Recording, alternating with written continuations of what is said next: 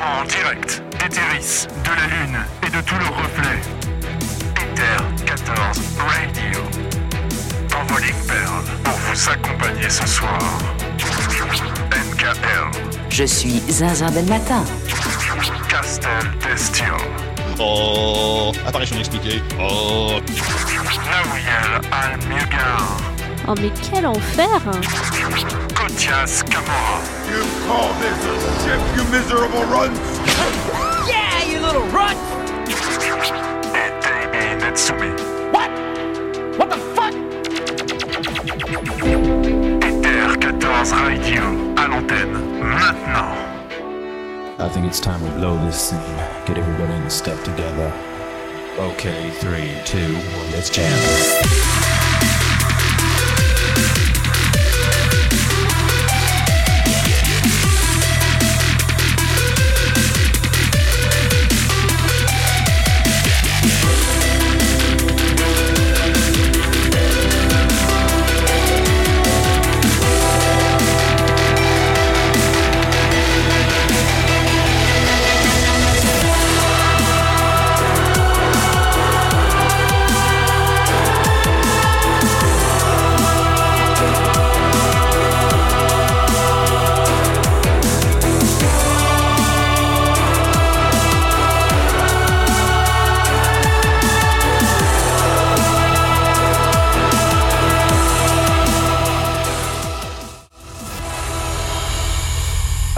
Habitants et habitantes d'Eteris, bonsoir. Vous êtes bien à l'écoute d'Ether 14 Radio, la radio qui accule vos Link Pearl. Pour celles et ceux qui nous découvrent aujourd'hui via cette session, Ether 14 Radio est un podcast autour de Final Fantasy XIV et de ses communautés. C'est également une libre antenne. Qu'est-ce que cela signifie? Eh bien tout simplement que vous pouvez appeler en direct pour réagir et également poser vos questions à nos invités. Tout cela via le point d'exclamation Discord. Je suis NK, mais je ne suis pas seul à la barre. Pour cette session et à mes côtés, nous avons Kotias Kamora. Je sens quelque chose de surprenant dans ma bouche. Ah oui, elle a le miogar. Je suppose que tu n'es pas venu m'écouter soliloquer. Castel Destil. On va devoir prendre notre mal en patience. Vous pouvez nous rejoindre. Nous sommes euh, transportés à la Coupe Secteur 5, emplacement 25. Nous sommes à l'intérieur d'une petite maison sur le serveur Cerberus du data center Chaos. Montez les escaliers, tournez à gauche et vous allez nous y retrouver. Mais euh, comme je le disais, nous avons des invités et euh, ce soir, nous ne sommes pas seuls. Je vais laisser Kotias présenter l'invité. Eh bien, tout d'abord, nous avons euh, Yushi, donc, euh, qui, euh, sans qui cette émission aurait été un peu plus compliquée, puisque c'est elle qui nous a euh, gentiment euh, présenté certains, euh, plusieurs des artistes qui sont présents aujourd'hui. Donc, euh, Yushi, bonjour. Bonjour. Ensuite, euh, comme je commence par le bas, je vais continuer avec euh, Pochips. Donc, euh, bonjour Pochips, euh, merci beaucoup d'avoir accepté de venir. Bah, merci de m'avoir invité. Ensuite, on a Chris ou Cries ou Kiki, selon, euh, selon, ses- se- selon les jours. Donc, euh, bonjour à toi. Hello. Ensuite, nous avons euh, En- Enzakel, du coup. Et donc, bon- bonsoir à toi, merci beaucoup d'être venu. Merci beaucoup. Et enfin, on a Atchan. Et bonjour à toi. Bonsoir. Alors, est-ce que tu peux nous expliquer un petit peu euh, la raison de la présence de ces personnes ici? Eh ben, tout simplement, c'était euh, c'était pour nous l'occasion en fait de faire une petite émission vraiment centrée sur les artistes. Euh, à l'origine, nous avions prévu de la faire euh, vers novembre pour l'avant-fête. Et finalement, ça, a dû être décalé à l'après à l'après-fête, mais effectivement, c'était c'est un peu une, une émission qu'on souhaitait faire pour mettre les artistes un peu à l'honneur, les artistes de, euh, de, de la communauté FF14, et vous permettre un peu de vous exprimer un peu sur votre, sur votre vie euh, d'artiste et euh, les joies et, également les galères de, de la création de contenu artistique comme vous le faites. Avant d'aller plus loin et de laisser chaque invité présenter son travail et action, je rappelle euh, effectivement les règles concernant notre standard. Le point d'exclamation Discord dans le chat vous fournira un lien. C'est par ce biais que nous serons en mesure de prendre vos appels.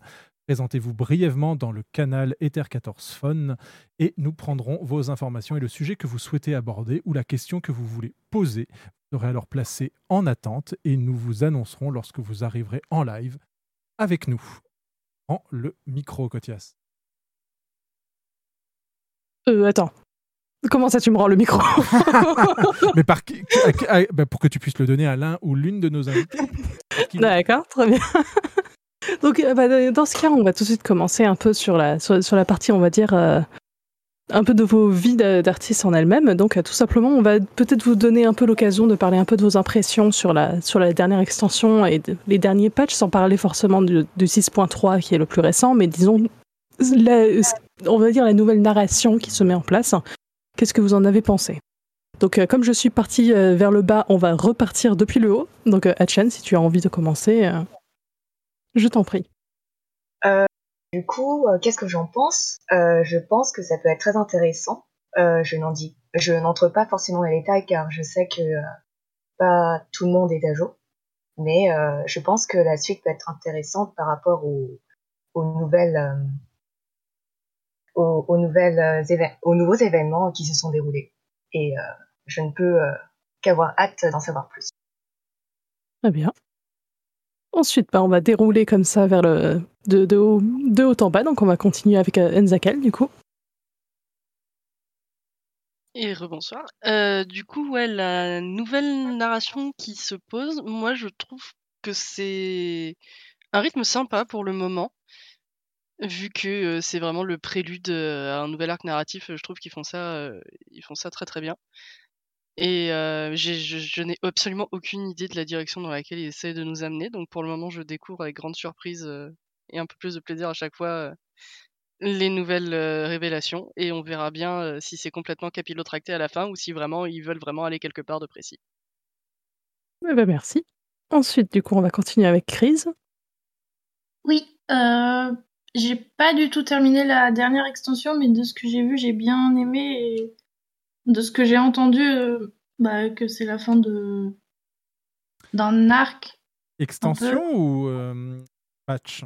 On est où? J'ai pas terminé Endwalker. Ok. On est où? Je suis vraiment au tout début, bah, je dirais pas où pour pas spoil, mais je suis pas. Pardon. Est-ce Voilà. que tu penses qu'il y a des gens qui sont encore moins loin que toi? Bah quand même, oui, sûr. On sait jamais. Tu sais, Mais, euh, y a des cas, gens qui jouent encore qu'à la version DC, qui en sont qu'à Evansward, donc Qui oui, est gratuite jusqu'au niveau moins avancés, 60. Qui est gratuite jusqu'au niveau 60. Exactement, tout à fait, voilà. C'est en promo, bonjour. Voilà. D'accord. Donc, Spoiler ensuite- free ce soir. Oui. Oui. On va faire en sorte de- d'éviter euh, d'éviter les spoilers jusqu'à la session euh, jusqu'à la section dédiée. Et du coup, à ce moment-là, les gens pourront fuir. Euh, donc ensuite, on a Pot Chips. Euh, moi, je trouve ça très intéressant et au contraire de Enzakel, je, je vois un peu où ils veulent nous mener. Je vois un peu où on peut aller ensuite, par la suite, au niveau de l'histoire, au niveau de, des lieux. Euh, et je trouve ça très intéressant par rapport à tout ce qui a pu se passer depuis le début, de nous amener dans cette direction précisément. Très bien. Du coup, Yoshi, on finit avec toi euh, dans la liste et ensuite on va repartir en arrière euh, depuis le bas vers le haut à nouveau. On va faire comme ça, je pense. Ça marche. Alors, euh, moi, c'est un peu différent des autres. Je suis un peu dans le flou dans ce qui se passe en ce moment. Euh, c'est très différent de, sans trop spoiler, de ce qui s'est passé dans Shadowbringer. Mhm. Euh, du coup, je ne sais pas comment je me sens. La 6.3, ça m'a laissé dans le flou. Ça, ça m'a pas plus hype que ça. Donc j'attends. Je, je ne sais pas. et c'est très bizarre parce que c'est un jeu que j'aime beaucoup. J'ai toujours adoré la narration depuis le début et c'est la première fois que ça me fait ça. Mais après, euh, je suis amatrice de contenu sadique et extrême. Ça, de ce, côté-là, je suis satisfaite. Ça y a pas de souci. Mais au niveau de l'histoire même, je ne sais pas. Je, je suis dans le flou. Là, moi, je n'ai qu'une seule envie, c'est de prendre le micro et à Castel, du coup, parce que, euh, sans spoiler, ton avis ce- Bonsoir C'est moi, le rabat-joie Euh, Alors, euh, si vous vous souvenez, il y a à peu près un an, quand, quand on avait fait euh, la, la grande émission sur le bah, sur le l'extension en elle-même. Vous vous souvenez que j'étais quand même assez déçu de l'histoire et malheureusement l'histoire se répète justement puisque on retombe dans les mêmes travers, les mêmes choses que j'ai reprochées. C'est des trucs très convenus, très gnangnan entre guillemets et centrés sur des personnages pour lesquels je n'ai aucun aucune attache quoi. Euh, je parle de la 6.3. Pourtant, c'était bien parti pour la 6.2. Ça me, ça me hypait un peu. Et là, c'est retombé comme un, comme un soufflet. Et on en parlera plus précisément, effectivement, dans la, dans la section dédiée, puisque ça va être compliqué de, d'approfondir ça sans spoiler. Ah oui Que t'en as pensé de cette 6.3 Ah bah c'est parti dans, un trope un petit peu un petit peu classique. Donc bon, moi j'ai pas j'ai pas eu de grandes surprises. J'ai vu un petit schéma se répéter, mais plus sur le côté euh, qu'est-ce qu'on trouve dans quel type de contenu? Donc euh, il nous avait déjà fait le coup euh, au précédent patch avec le boss de fin du donjon et le boss présent dans le défi. euh. Donc bon, rien de voilà, j'ai pas été particulièrement surprise, j'ai pas particulièrement été euh, super déçue ou quoi. euh. J'attends de voir. Mathias, toi, tu Moi, ma, fait. plus, ma plus grande crainte avec cette 6.3, c'était euh, le contenu et surtout le contenu visuel du nouveau Red 24. Ouais. Honnêtement, je m'attendais à pire, donc ça va. C'est pas trop NF. for- euh, Enfin, voilà. Pas aussi not safe for work que ce que je pensais, du coup, c'est cool. Là-dessus, je suis contente. Oui, les gens sont, sont restés plutôt sages, effectivement, sur. euh, Oh, Sur, ça euh, dépend. hein, Quand tu les te balades atouts de sur. Reddit, bon, pff, voilà. Non, mais si tu te balades sur Reddit aussi, euh, enfin. Alors, voilà non. quoi. Shori, oui, et du coup, il me montre. voilà, non mais voilà, je veux dire, Reddit, je suis désolée, c'est la poubelle de Twitter, d'accord? Euh, Bon, voilà. Et déjà que Euh, Twitter en soi Twitter, c'est déjà poubelle la poubelle de. Voilà, Twitter, c'est déjà la poubelle d'Internet. Euh, Reddit, c'est la poubelle de Twitter. Donc bon, voilà. Les mots sont durs. Les mots sont durs, ouais, je Les trouve mots aussi. sont durs. non, mais après, l'avantage de Twitter, euh, du moins plus qu'avec Reddit, c'est que euh, si tu euh, fais bien ta petite timeline comme il faut, normalement, tu n'es pas trop embêté. Tu peux réussir à avoir un Twitter qui, est- qui est joli, qui est, qui est clean et qui sent pas trop mauvais. Reddit, malgré tous les efforts, euh, tout le- malgré tous les efforts de son nouveau propriétaire. Oui, ça, c'est vrai. Euh, c'est ça devient un peu compliqué quand même. Je vois Et- pas quoi euh, tu ouais. parles. Et donc, toi, Cotias, toi, tu l'as fait assez Ouais, récemment. moi, je, je- ouais, moi, je, l'ai, je l'ai fait- je l'ai terminé il y a 4 heures. voilà. Euh, Ton avis à chaud? Au moins, c'est bien, c'est tout frais. Ouais, c'est ça, c'est tout frais. Bah, personnellement, ça va, j'ai bien aimé. Après, effectivement, c'est des, trucs classiques et tu vois les, on va dire, tu, tu vois les ficelles, euh, les ficelles euh, derrière qui, qui s'agitent. Mais c'est, franchement, j'ai passé un bon moment pendant et puis voilà quoi. Honnêtement, j'ai tout fait d'une traite. Je pense que c'était la bonne façon de faire et puis, et voilà.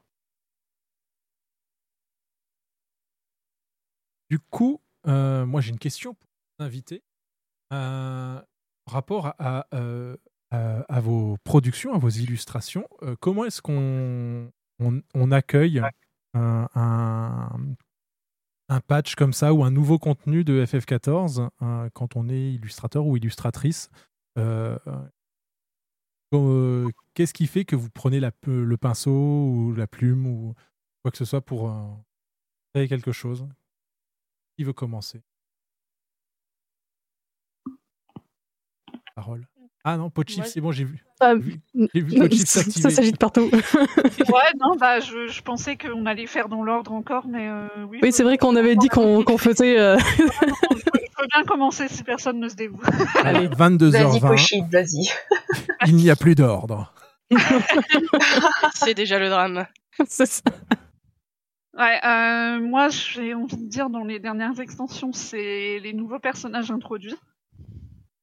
Euh, dont un en particulier et sa dynamique avec un autre personnage euh, que j'apprécie fortement. Donc ça, ça m'inspire. Je pense que je suis pas la seule. Euh, et vraiment, quand il y a un nouveau patch qui sort, moi, euh, ce que j'attends le plus, en fait, c'est le développement de personnages, parce que bah, je suis déjà accrochée aux personnages, j'ai déjà envie de les dessiner.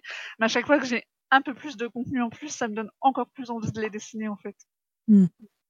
Ouais, c'est ça, à partir du moment où t'as un attachement pour le personnage, t'as envie de le dessiner. Ouais, c'est ça. Et du coup, Chris, euh, c'est quel perso t'as eu envie de dessiner tout de suite quand t'as commencé, euh, enfin, quand t'as joué à FF14 C'est lequel qui t'a donné envie de prendre le, le, le pinceau? Alors, outre ma fille d'amour adorée, euh, ma wall, c'est euh, Orchefant. Et euh, aussi beaucoup Frey. J'aime beaucoup ce personnage, même si on le voit pas assez. Pour quelle genre- raison en particulier? Euh, Parce que c'est ton âme noire de DRK, est-ce qu'il y a besoin d'une autre raison? Non mais dis donc Ouais, parce qu'ils sont tous les trois, ils sont Eh. fortement reliés euh, à, à l'histoire de ma wall. Donc ça, ça aide pas Mm. mal à avoir envie de, de les dessiner. Tu es DRK euh, et tu arrives tout, tout doucement sur, euh, sur. T'as fait toutes les quêtes de job du coup? Ouais. Moi, je crois. Ouais, oui, plus. bah, il doit, il t'en t'en manquait une, celle de, du, enfin, celle de, de 87 à 80. Ouais, ça doit être ça. Comment ça, Orchefant fait peur, Zek Merkis, qu'est-ce que c'est que cette histoire? Mais non Pardon? Le chat, euh, faites attention à ce que vous dites. Non. Alors non, Zek, il a pas invité à faire de la musculation. Il a invité, il a, il a invité Alfino à quelque chose de bien plus intéressant. Huiler sa lance dans Non, sa c'est chambre. pas Orchefant, ça, c'est- Non, ça c'est pas Orchefant, ça c'est... Non, pardon, effectivement, j'ai-. C'est Estignes. Ce sont les ça va c'est Estignes. tout. Ouais, ça va pas du tout. Racisme contre les pareil. je suis désolée.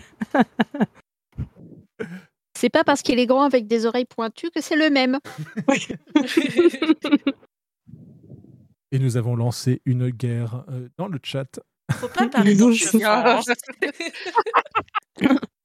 D'ailleurs, bah, non, mais c'est intéressant parce que euh, c'est. euh, là, on parle euh, euh, art, art, artiste et illustration. La première illustration euh, dans ce jeu qui euh, m'a marqué et qui n'était pas une illustration officielle, c'est. euh, je l'ai trouvé sur un t-shirt à, à un fanfest. Savez, euh, enfin, dans les différents événements euh, Square Enix, vous pouvez euh, combattre l'extrême, et si vous arrivez à tomber l'extrême, attends, on vous donnait des t-shirts. J'ai Oui, battu, euh, j'ai battu Bismarck, j'ai battu euh, Ravana, j'ai battu, etc., etc. Et euh, un jour, dans le, en me baladant dans- dans- sur- un fanfest, je vois la même iconographie de t-shirt, mais c'est Orchefant. Oh c'est bizarre, c'est méchant. Et en fait, le titre était I Miss Orchefant. Oh. Pas I Beat. Et, euh, et la personne a été suffisamment euh, agréable pour euh, bah, partager le, le site sur lequel elle avait trouvé ce, euh, ce t-shirt pour que justement bah, on puisse le retrouver si on avait envie de participer à, euh, à contribuer à l'artiste qui, euh, qui l'a- qui l'avait fait. Est-ce que vous, vous avez euh, quel, bon, ça me permet d'enchaîner. Quel support vous utilisez? Pour dessiner? Ouais, pour- et pour, euh, pour ensuite. euh, bah, est-ce que vous déjà, est-ce que vous vendez ou est-ce que vous marchandez l'art que vous euh, que vous produisez? Qui commence? Oui, aussi. Depuis peu. Bon, On va faire un par un, euh, sinon. Ouais, et du coup, Allez, passez-vous la parole. On vous regarde. Bah, je veux bien commencer. Euh, Let's go. Moi, oui, depuis, euh, un- depuis que je suis sur DeviantArt, donc ça fait très longtemps, je fais des commandes de dessin pour euh, les gens qui veulent dessiner leur personnage, leur OC. Et récemment, j'ai commencé avec FF14, puisque FF14, c'est un jeu qui est aussi beaucoup basé sur le roleplay. Et donc, euh, les gens aiment bien voir euh, leur personnage dessiné, mais de la façon dont eux, ils le voient et pas dont le jeu le Mhm. montre. C'est vrai. Et c'est pour ça qu'il y a un potentiel énorme dans, sur FF14 d'avoir euh, des commissions, des artistes qui peuvent dessiner euh, des personnages de, de tous ces joueurs. Et j'ai dessiné du coup pas mal de walls. Et c'est super intéressant de voir euh, comment les gens voient leurs personnages. J'en ai appris beaucoup. À qui le tour À ceux qui demandent. Ah, Allez, j'y bah, vais. go. J'allais faire Battez-vous. On se bat? Non, non. Bon, du coup, euh, bah, comme Yushi, euh, moi je fais des commandes de dessin depuis euh, l'ère de DeviantArt. C'est assez vieux. Et, euh, et je, Je suis désolée, j'en fais partie aussi, mais oui. beaucoup, beaucoup de personnages euh, originaux, mais aussi de FF14, et euh, particulièrement des walls. Et j'adore, euh, bah, comme Yoshi, illustrer les personnages des autres et pouvoir leur donner vie, en fait, par, par rapport au- à la vision que la personne a. Car au final, c'est un peu comme si on animait euh, des êtres inanimés qui n'existaient que dans leur esprit. Et euh, enfin, je trouve ça génial euh, de montrer toute cette étendue possible par un simple coup de stylet ou de pinceau.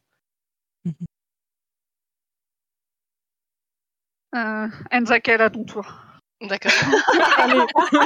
On, en- on embauche pas, on en- non mais c'est bien, on embauche pas de chips. Allez, pas de chips, maîtresse de cérémonie, c'est parti. Oui, chef. Euh, moi, du coup, je j'étais artiste sur DeviantArt, mais je faisais pas du tout de commission à l'époque parce que euh, je me sentais pas le niveau, parce que j'osais pas parler aux gens, parce que ça faisait peur, etc. Et euh, il y a quelques mois de ça, en fait, euh, il y a une personne que je considère comme une amie maintenant sur le Discord de Dizalira euh, qui m'a poussé à m'y mettre, qui m'a forcé à lui faire une grille tarifaire. Et euh, depuis, c'est grâce à elle que euh, je dessine beaucoup, bah, pareil, de commissions euh, de, de wall, de mise en scène, etc. Et ça commence à s'éteindre un peu petit à petit à d'autres choses, ce qui est chouette aussi. Et ça m'a redonné envie aussi à côté, moi, de ressortir mes propres projets des cartons. Donc c'est plutôt cool. Et, l'avantage de FF14, c'est qu'on manque pas de on manque pas de matière pour faire des, artworks, des, illu- des illustrations, des fanarts, etc. Donc ça qui est chouette. Et euh, là, le, depuis Shadowbringers, je, je m'arrête plus. Voilà. Riz et puis de chips pour terminer. C'est ça. Euh, oui, pour le support, moi je suis sur, principalement sur tablette et euh, quand j'ai le temps, c'est je dessine euh, à l'aquarelle en général. Et euh, comme les, comme tout le monde, j'ai principalement commencé sur DeviantArt aussi. voilà. Euh, pour les commissions, ça a commencé doucement avec la monnaie qu'il y avait sur DeviantArt où on avait des points et on pouvait s'échanger des points pour avoir un abonnement premium DeviantArt. Oh purée, les points. Un sacré marché. Ah oui. Je m'en souviens tellement. Et c'était pas cher avant en plus. Mais genre, un euro c'était 100 points, il y avait rien qui allait. Et pour nous, 100 points, c'était 100 euros, tu vois. Ouais, après, la- après, beaucoup, beaucoup étaient mineurs, donc euh, je pense que oui. Ouais, c'est ça. La Ouais, valeur de l'argent, on avait du mal. Voilà. Donc ça a commencé comme ça, et puis ça faisait... Ouais, après c'est passé à l'argent, euh, le vrai. Oui. Euh, hein, ça faisait un peu d'argent de poche, c'était cool. Et euh, ça a évolué ensuite euh, en passant sur euh, Twitter, euh, principalement. Et euh, ouais, bah comme tout le monde, les... avant, avant de passer... euh, Enfin, de commencer à dessiner des walls, euh, c'était juste les, personnages euh, originaux des gens qui, étaient commandés en général, ou des fanarts euh, très niches souvent, de personnages qu'on voyait, qui n'étaient pas beaucoup dessinés. Et on retrouve pas mal ça avec FF, du coup, où, bah, beaucoup de personnes demandent soit leur wall ensemble, genre de la même statique et tout ça, ou alors avec leur personnage préféré pour faire des, des illustrations de leur chip préféré. C'est comme ça que ça un peu évolué pour tout le monde, j'ai l'impression. Chips, tu veux terminer Ouais, Compléter un petit peu? Euh, oui, bah moi je vais terminer sur une anecdote parce que pareil, euh, j'ai commencé à prendre des commissions sur euh, DeviantArt. Bon, déjà, faut savoir que moi, mon toxic trait, c'est de ne jamais prendre de commission parce que j'ai la flemme. Mais alors, euh, en fait, c'était quelqu'un qui était venu me voir à la Japan Expo pour justement me prendre une commission à l'aquarelle. Et en fait, je ne jouais pas à FF14 à l'époque et j'ai été revoir dans mes DM avant de désactiver mon compte il y a quelques temps. Euh, en fait, la première commission FF14 que j'ai fait, c'était en 2015 et c'était un catboy aux cheveux bleus. Et je m'en étais jamais rendu compte. Et quand j'ai revu ça, je me suis dit, bah putain, ça date. J'ai dessiné des walls depuis si longtemps. Et j'ai j'ai regardé en fait dans mes images de référence et tout que les gens m'envoyaient. En fait, j'avais dessiné déjà pas mal de FF14 sans m'en rendre compte. Donc j'ai trouvé ça rigolo et puis bah comme tout le monde, euh, moi ce que j'aime bien c'est bah donner vie en fait aux idées des gens. Parce que comme Lucie a dit, parfois ils voient pas en fait leurs personnages comme ils sont représentés dans le jeu. Ils veulent une autre coiffure ou des autres attributs et le dessin en fait avoir une commission avec les attributs qu'ils veulent, c'est un moyen pour eux d'exprimer en fait leurs envies. Donc je trouve ça bien de, de donner vie à tout ça. Très intéressant ce que vous dites et puis merci beaucoup de faire le lien justement avec ce que vous dites, euh, parce que en fait le seul personnage qui n'est pas du tout développé dans Final Fantasy c'est le nôtre. Il n'a aucune histoire, aucun passé, aucun passif. un- Qu'il est fait pour être pris entièrement par le joueur, ouais. Ouais, c'est ça. Il ne fait que suivre. C'est un. Il a fallu, il a fallu attendre une extension pour qu'on nous donne des choix de dialogue. Bon, somme toute très limités en termes d'axe de- d'histoire. On peut, on peut troll les, les PNJ, c'est assez rigolo avec parfois. Mais Et c'est ça, enfin, on a, on a des options de dialogue et ensuite le PNJ il fait Mais euh. Et du coup, c'est- et du coup, Mais- t'es bon, d'accord. tout ça, tout ça pour dire que c'est assez étonnant d'entendre que finalement, euh, les joueurs et les joueuses, quand ils vous demandent euh, représenter ou la représenter, euh, eh ben, ils aient tant de choses à dire sur leur personnage, en fait.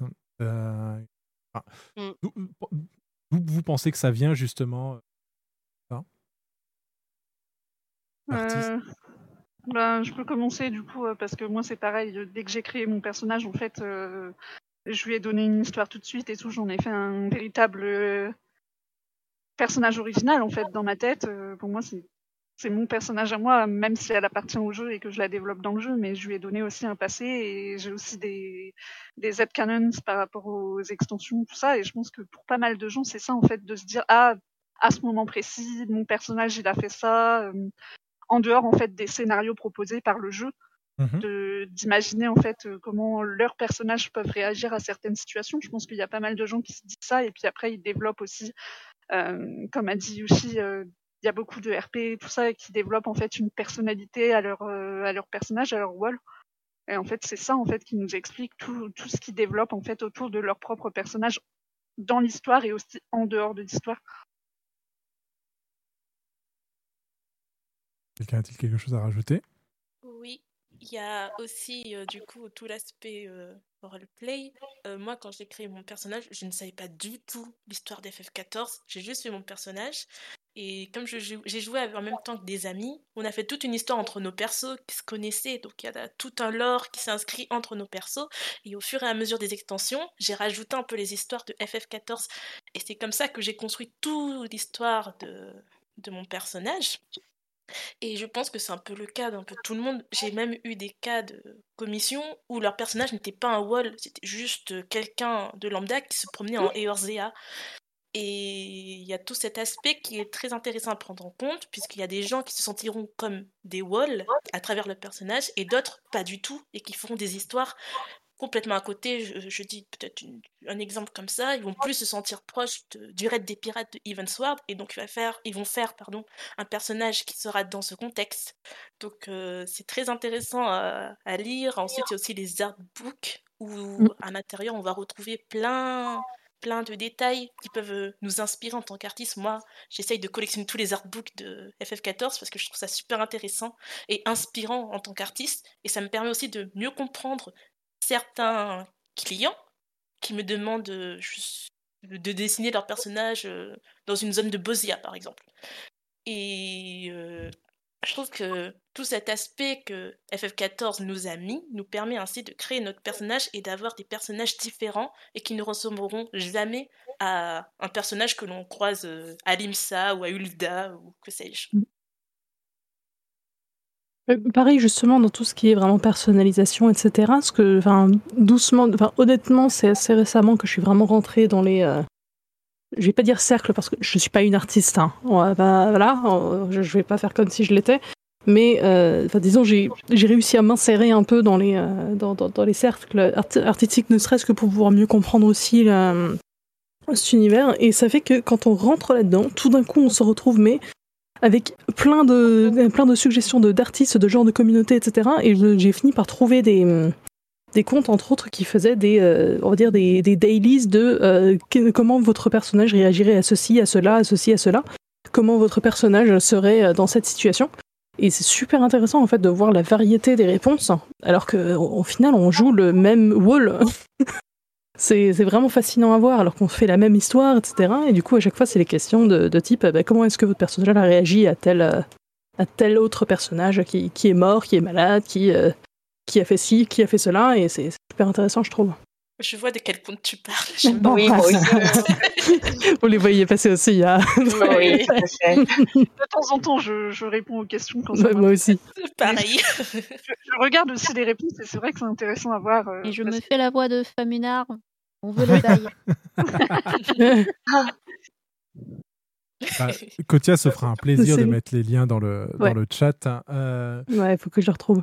je pense que toute cette discussion euh, va te faire plaisir, euh, Castel, parce que créer des, des liens entre des personnages qu'on va ensuite retrouver dans ça me rappelle quelque chose. Ouais, enfin. Je vois, euh, je, je vois quelle, euh, quelle, quelle comparaison t'es en train de faire. Et encore, le personnage, c'est un peu le, le point faible que j'ai par rapport, à, par rapport à ça en tant que créateur de, de jeux vidéo. J'ai plutôt faire des personnages de fonction et c'est un petit peu ce que je retrouve euh, sur Final Fantasy XIV au niveau des PNJ. Alors évidemment, encore une fois, moi, j'ai pas, pas été touché par les personnages, mais je comprends tout à fait la dimension RP que ça peut représenter, surtout dans un univers aussi vaste. Et c'est vrai que c'est très très très intéressant de voir qu'il y a des gens qui dans leurs commandes, ça ça, me- surprend un peu, mais des gens qui dans leurs commandes spécifient quel personnage, euh, voilà, comment ils s'imaginent leur personnage euh, et du coup, qu'est-ce que ça peut influencer sur le dessin. D'ailleurs, c'est justement sur ça que je voulais enchaîner. Est-ce que vraiment euh, ce genre de, de spécificité sur ces commandes, ça va influencer, je sais pas, peut-être le- les arrière-plans ou le le- l'expression du personnage que vous allez dessiner? Tout à fait. Complètement. Mm. Et moi, je Genre sans faire- vouloir spoiler, euh, il y, a- y des gens par exemple qui veulent euh, être représentés euh, dans les dans les instances euh, Shadowbringers en fait euh, parce que bah ils s'imaginent que par Mm. exemple leur wall est resté là-bas ou ce genre de choses en fait ils développent leur propre histoire à partir de ça. Enfin, ça- J'ai déjà vu ça donc euh, oui ça, ça influence beaucoup sur ce qui se passe et comment représenter les personnages. Ou des personnes souhaitent voir euh, leur personnage pas, dans, pas forcément dans des moments joyeux non plus. Donc avoir une illustration des moments tristes ou des moments euh, importants pour euh, justement leur, euh, leur wall. Et euh, généralement, bah, on se dit euh, que les commandes de, de dessin, euh, ce serait plutôt euh, des, des, des moments euh, dans, dans le style photo où on aimerait immortaliser euh, les bons moments du wall, euh, ses relations et ses liens. Euh, mais euh, ça peut aussi être des scènes poignantes et émouvantes. Ouais. qu'on peut Ouais, illustrer. ça, ouais, ça, je peux confirmer, ça c'est plus en tant que personne qui écrit. Alors les gens, ils aiment le angst. Hein. Totalement. Du coup, effectivement, même dans les commissions, je peux imaginer qu'effectivement, souvent, vous allez avoir euh, quelqu'un qui va vous demander euh, le, qui va vous demander le wall, qui s'arrache les cheveux parce qu'il vient de voir euh, son meilleur pote mourir, quoi. Ouais, c'est ça. Oui, Classique. tout à fait, c'est ça. Mais nous, on écrit pareil, hein. Totalement.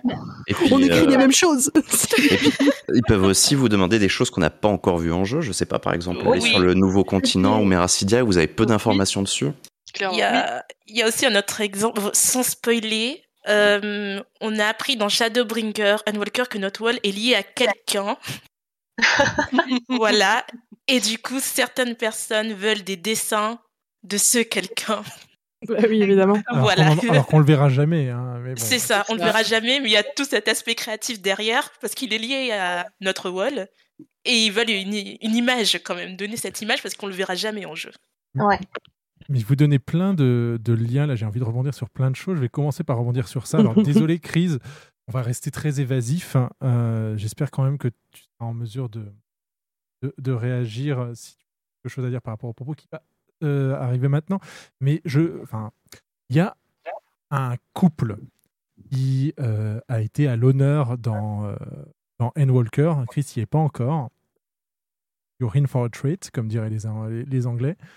Euh, et je n'ai jamais vu autant de fan art et autant de. euh, Ah, le first de ce, de ce couple. Ouais, et autant de, de contenu euh, dérivé que avec ces deux personnages. est-ce- justement, quel est votre avis d'artiste là-dessus? Est-ce que c'est moi qui suis euh, juste complètement néophyte et en fait j'ai loupé pas mal de choses? Ou est-ce que véritablement ce, couple en particulier, on rencontre euh, dans un. euh, alors qu'on qu'on est un petit peu. Euh, on est un petit peu transparent, quoi. Voilà, pour donner, pour resituer un petit peu. D'accord. Voilà, ça y est, je, je pensais qu'il fallait bien préciser. Ah oui. Ah. Est-ce qu'il y a beaucoup de couples quand même dans la communauté artistique? Oui. Va- Vraiment, bah justement, ouais, donc allez-y. C'est des couples couples ou c'est des couples euh, pas officiels? Non, ouais, non, c'est pas officiel. Non, c'est, ce sont des chips. On parle des chips là. Ah, ok, ok. Donc les artistes. Ah, parce qu'il y en a beaucoup quand même des chips. Oui, il y en a beaucoup. Ouais, mais alors celui-là, Ouais. Oui, Ouais. c'est vrai que je l'ai- je l'ai vu beaucoup. Euh, alors personnellement, moi, leur euh, dynamique, je la trouve intéressante, mais euh, c'est pas genre le chip que je préfère. Et euh, moi, je suis plus intéressée par les femmes, en fait. Donc, euh, oui, bye bye. non, ouais. Voilà. Je comprends la dynamique, ceux qui, qui leur, euh, pas qui leur imposent, mais qui leur trouvent une dynamique euh, de couple, effectivement. Et je comprends aussi ceux qui ne veulent pas entendre parler de dynamique de couple en ce- entre ces deux personnages. Mais, Oui, euh, c'est ça. ouais.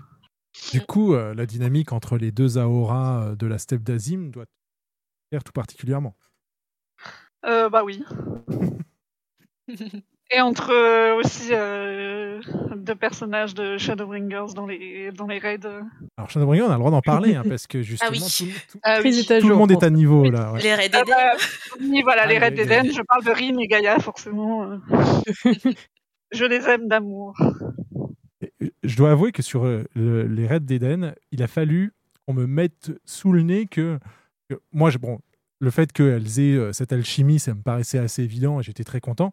Par contre, il y a des gens qui font Ouais, mais t'as vu comment ils ont poussé le truc jusqu'au bout? Je fais Mais comment ça? Bah, il va- Regarde, le cristal, il est arc-en-ciel. Je fais, Ah ouais, c'est- pas faux. T'as le petit ding dans la tête quand tu comprends ça. Ah oui. Là, tu fais Ah, mais oui, j'avais pas vu ça comme ça. D'ailleurs, ça, d'ailleurs, en parlant de ça, parfois le pouvoir des fanarts à te faire shipper un couple, c'est une dinguerie. hein. Il y, a des fois, enfin, c'est même pas forcément euh, centré spécifiquement sur Final Fantasy XIV, mais le nombre de fois où il a suffi que je vois un fanart et je suis OK, I'm sold. Bah, justement, il y a un autre couple là, qui est très populaire dans Anne Walker. Mhm. Dans du coup les raids. Oui. Petit raid. Je On suis d'accord. Oui, je vois Ah oui, je vois de qui tu parles. Les raids 24 ou les raids 8 Oui. 8. Il réduit un... Oui, Bah oui, oui, oui, bah oui, oui, oui, oui, évi- bah oui, oui, donc oui. oui, évidemment, oui. Eux aussi, Oui. ils ont droit à beaucoup de fanart. Mais alors, je vais, je vais poser la question euh, exactement de la façon dont ça avait été euh, énoncé sur cette antenne lors de la dernière émission.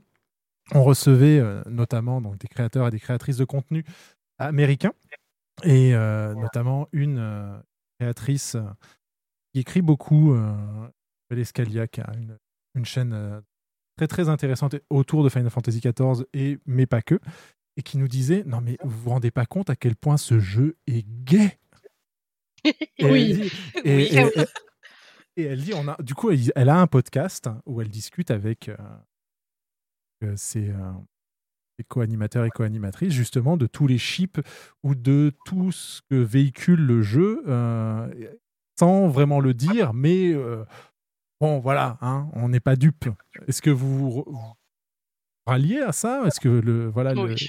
Ouais, complètement. Oui. Vous pensez que les développeurs euh, et les développeuses Bah, la font? Déjà, tous les Elezen sont, sont gays. C'est genre. euh, voilà. on est- ouais. Ouais. Ouais. Sauf pour Non, mais- Chenot Leveilleur. Hmm. oh. peut se poser la question. On peut se poser la question. hein. Euh, Alors, on ne connaît pas les bails, d'accord? Voilà. Non, mais Euh, il me semble que les développeurs avaient dit que au niveau de la romance, parce que la question leur avait déjà été posée, et qu'ils laissaient en fait des, des choix ouverts. En fait, les gens étaient Bah oui. libres de, de shipper euh, leur wall avec euh, tel personnage, et ils n'avaient pas spécifié genre de sexe, genre euh, ah si vous payez, si vous jouez un avatar féminin, vous devez vous shipper avec un personnage masculin. Mm. Pour ça, ils ont laissé totalement ouvert en fait. Donc, euh, je pense que le wall peut être shippé avec euh, tous les personnages secondaires. euh, Ouais, et je pense que les, les créateurs ils savent très bien ce qu'ils font quand ils font ça. Enfin, Ouais, euh, c'est-à-dire clairement ils ont fait en sorte de nous laisser des portes ouvertes. hein. Ah, c'est pas comme si on avait une armée de groupies derrière nous en permanence. Hein. voilà. C'est ce que Certains je dis, on a des options. que Hein, d'autres d'ailleurs.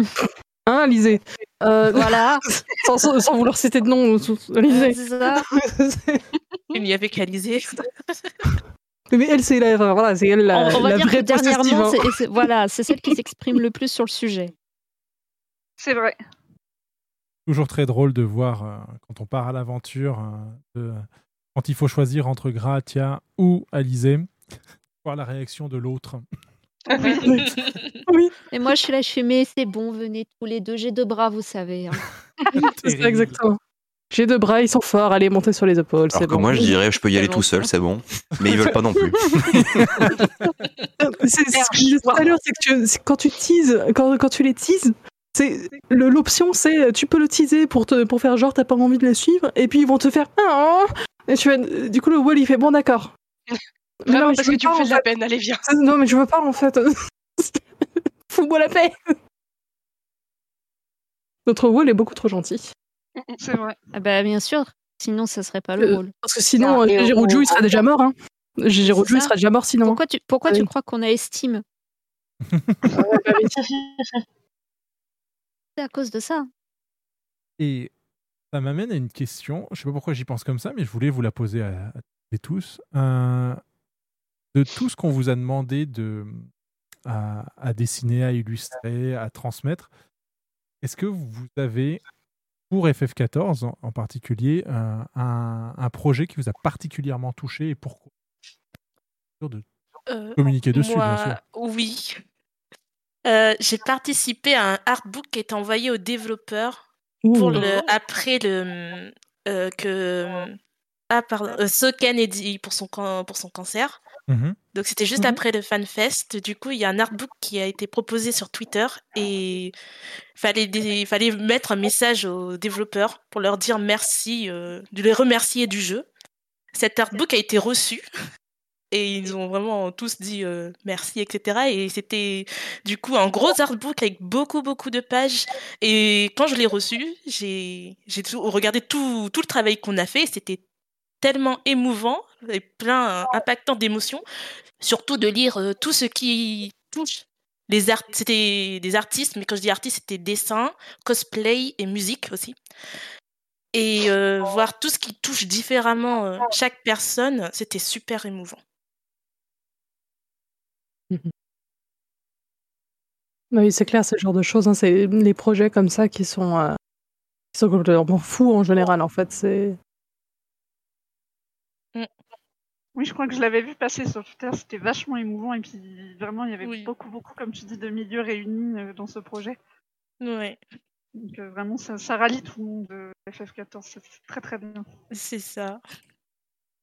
Bah, FF a une bonne communauté pour ça. C'était la même chose euh, quand il y avait eu par exemple le décès de Kentaro Miura avec l'immense hommage avec tous les DRK. C'était assez Mhm. impressionnant. C'est vrai. Oui. Tout le monde qui, euh, qui euh, se permettait de crafter des petits feux de camp si jamais euh, Oui. on ne l'avait pas à Oui. disposition.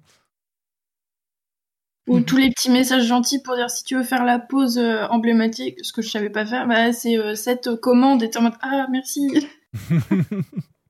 ce qui avait été très beau aussi. Je me souviens, c'était bah, la mort de du- de, de l'auteur de Berserk, où tout le monde s'est mis en. C'est de ça que vous parliez, c'est ça? Ouais. Oui. De- Mes excuses, j'ai raté le nom du début. du- Mes- T'inquiète. Du coup, c'est bien, vous vous, re- vous rejoignez sur, le- la partie. Il y a quand même des événements, ouais, c'est ça, il y a quand même des événements euh, de communauté qui marquent en général. ouais. Et L'autre point sur lequel je voulais rebondir, qui est absolument sans transition, c'est pour ça que j'avais lancé Castel sur la création de jeux vidéo, c'est que toi, Chris, euh, tu es euh, illustratrice en tant que, euh, que métier pour un studio de jeux vidéo. Comment est-ce qu'on on aborde, justement, là, on a parlé de comment on répond à des commissions, comment on répond à des, à des commandes. Euh, quand il s'agit de euh, donner euh, vie sur, en, en images et en imaginaire à, un- à un jeu vidéo, comment ça se passe? C'est quoi la, la démarche?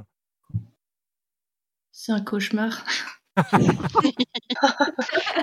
plaisante, je plaisante. Me, me virez. En train de réveiller des traumas là. Alors pour des, lég- les- des raisons légales, c'était une blague, hein, merci. Euh, alors en fait, je suis pas euh, illustrateur, je suis euh, game artiste. Donc en gros, ma fiche de poste, c'est couteau suisse dans le dessin. Voilà. C'est-à-dire que bah, là, par exemple, je suis donc dans un studio de jeux vidéo indépendant et euh, je suis sur plus- plusieurs projets en même temps et en fait, bah, c'est comme, enfin, c'est un studio où tu as un cahier des charges où on te demande, bah, fais-moi des concepts euh, pour cette créature ou pour ce décor et euh, je dois le faire et j'ai genre une deadline. Ça va d'une semaine à 15 jours et puis il faut que je le rende et c'est en continu, ça c'est jusqu'à la fin de, de la période de production, quoi. Donc euh, ça marche en sprint. Des sprints, c'est des périodes de 15 jours et en général, faut terminer ta tâche en 15 jours ou moins si tu peux. C'est souvent ce que je fais. Et donc dans ce studio, je fais pas genre euh, que des illustrations, c'est comme je dis, je fais du concept art. Donc euh, pour les projets qui commencent, c'est du développement visuel de l'univers graphique. Donc c'est moi qui veux par exemple essayer d'imaginer à quoi peuvent ressembler les créatures dans le jeu, à quoi peuvent ressembler les vêtements, pourquoi ils ressemblent à ça, parce que euh, le, la météo et le climat dans cet univers il est comme ci, il est comme ça, donc faut tout relier ensemble. Et euh, du coup c'est vraiment les bases du jeu. Et il y a d'autres projets où par exemple c'est je vais m'occuper de faire des animations. Donc on passe d'un style par exemple euh, je vais avoir un style à la Hollow Knight pour un jeu et pour un autre ça va être un style à la Zelda. Donc ça n'a rien à voir. Donc c'est très rigolo de jongler avec les styles. Et puis je peux aussi faire euh, par exemple de, de l'UI, donc c'est la utilisateur interface. Donc c'est tout ce qui se tout ce qui est de faire euh, les magnifiques graphismes pour faire les menus quand tu veux quitter ton jeu ou que tu veux changer les options pour euh, mettre le son un peu plus fort dans ton jeu. Très, très enrichissant. non, en vrai, oh, c'est chiant. Et voilà, donc c'est vraiment du touche à tout et euh, à la base, moi, je suis, par exemple, j'ai fait des études de- dans le dessin, mais je suis dans le concept art, donc euh, la pré-prod, et je me retrouve à faire de l'animation 2D alors que j'ai jamais touché à ça avant, donc c'est très fun. T'as as beaucoup, euh, tu t'amuses bien, quoi. Pas le temps de s'ennuyer, quoi. Ouais. Vous êtes bien à l'écoute d'Ether 14 Radio. On est ensemble avec Yoshikuniya Chan, Enzakel, Chris et Pochi pour discuter art et euh, Final Fantasy XIV. Merci Chris de m'avoir repris quant au pronom euh, important. euh, il. Très important aussi pour vous, pourquoi je j'en reparle pour vous, euh, auditeurs, auditrices. Si vous voulez nous joindre, poser des questions à nos invités, point d'exclamation Discord dans le chat. Euh, vous permettra de, donc de nous retrouver en direct et euh, de réagir à ce qu'il se dit. Et je voulais faire une petite euh, transition quant aux nouveautés autour de Final Fantasy XIV, car il y en a eu. Je parle non pas forcément du patch 6.3, mais aussi de la campagne de qui a mobilisé plusieurs créateurs et créatrices de contenu. Est-ce que vous en avez entendu parler? Tout. Pas du Pas du tout. Eh ben, je vous propose qu'on les regarde un petit peu. C'est très très rapide. Quatre spots euh, de euh, trentaine de secondes chacun, euh, qui a été réalisé euh, en, enfin, et doublé en plusieurs langues, enfin, les langues officielles sur le, sur le jeu. On va se regarder ça. Hop, on va faire une petite transition. Ça me permet aussi de remercier Nemesis euh, et euh, Papy Ménélos également pour euh, leur aide. Bienvenue à toutes et à tous. Bienvenue sur Ether 14 Radio. On est ensemble jusqu'à pas d'heure pour euh, discuter euh, FF14 et art. Et euh, là, ça passe par euh, ces petits clips. à regarder ce tout premier. Ah, mais si, je les ai vus.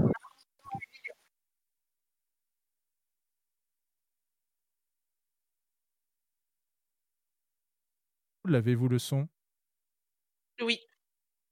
Non. Mm, mm.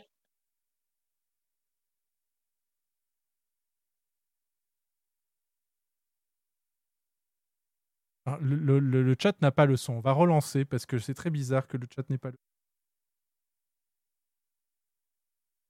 Euh, hop, relançons cette. euh, pourquoi, petit euh, chat, vous n'avez pas eu le son Les aléas du direct, dira-t-on. Allez, Surtout on- que c'est bizarre parce que nous, on l'a entendu via ton micro, donc il n'y avait pas de Ouais. raison. Non, ils l'ont toujours pas. Très étonnant. Alors, je pense savoir pourquoi. Hop. euh, Des dragons? Je suis carrément prêt à affronter des dragons. C'est juste de mieux en mieux. Alors, prêt à y retourner? Allez, pas encore. Ah, vraiment, ça y est. Ouais, ça y est, c'est bon, ça fonctionne. Allez, vous inquiétez pas, on, on l'a déjà regardé deux fois, on va regarder la suivante. Euh, vous avez compris. Ah, ça- ouais. Il y a quelque chose de stimulant dans le fait de pouvoir changer de rôle quand on veut. Je suis l'âme de ma compagnie. Je ne suis pas qu'un héros. Je me renouvelle tout le temps. Je peux combattre en première ligne à un moment, devenir soigneur après, ou bien infliger toutes sortes de dégâts à la pelle. C'est parti, on a une quête à accomplir. Oh, pas encore. Allez. On enchaîne avec. J'ai le- commencé cette aventure seule, mais je vous ai très vite rencontré. Et maintenant, j'ai trouvé ma place. J'ai trouvé des amis. Ouais Bon, il y a beaucoup à apprendre. Et bien sûr, certains de nous vont se retrouver à terre quelquefois. Mais on se relève, on se soutient les uns les autres et ça nous rend meilleurs. Enfin bon, si jamais tu as besoin d'aide, je suis là pour ça.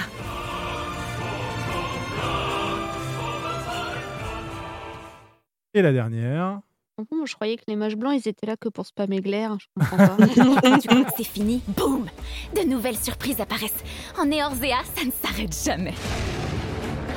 Nouveaux territoires et nouveaux ennemis. Qui dit nouveaux ennemis dit nouveaux héros. Et les nouveaux héros ont évidemment besoin de nouvelles armes, ce qui veut dire plus de travail pour moi. Ce monde est en constante évolution. Il va toujours plus loin. Et t'as fini ma lance? Oui, presque. La qualité demande du temps.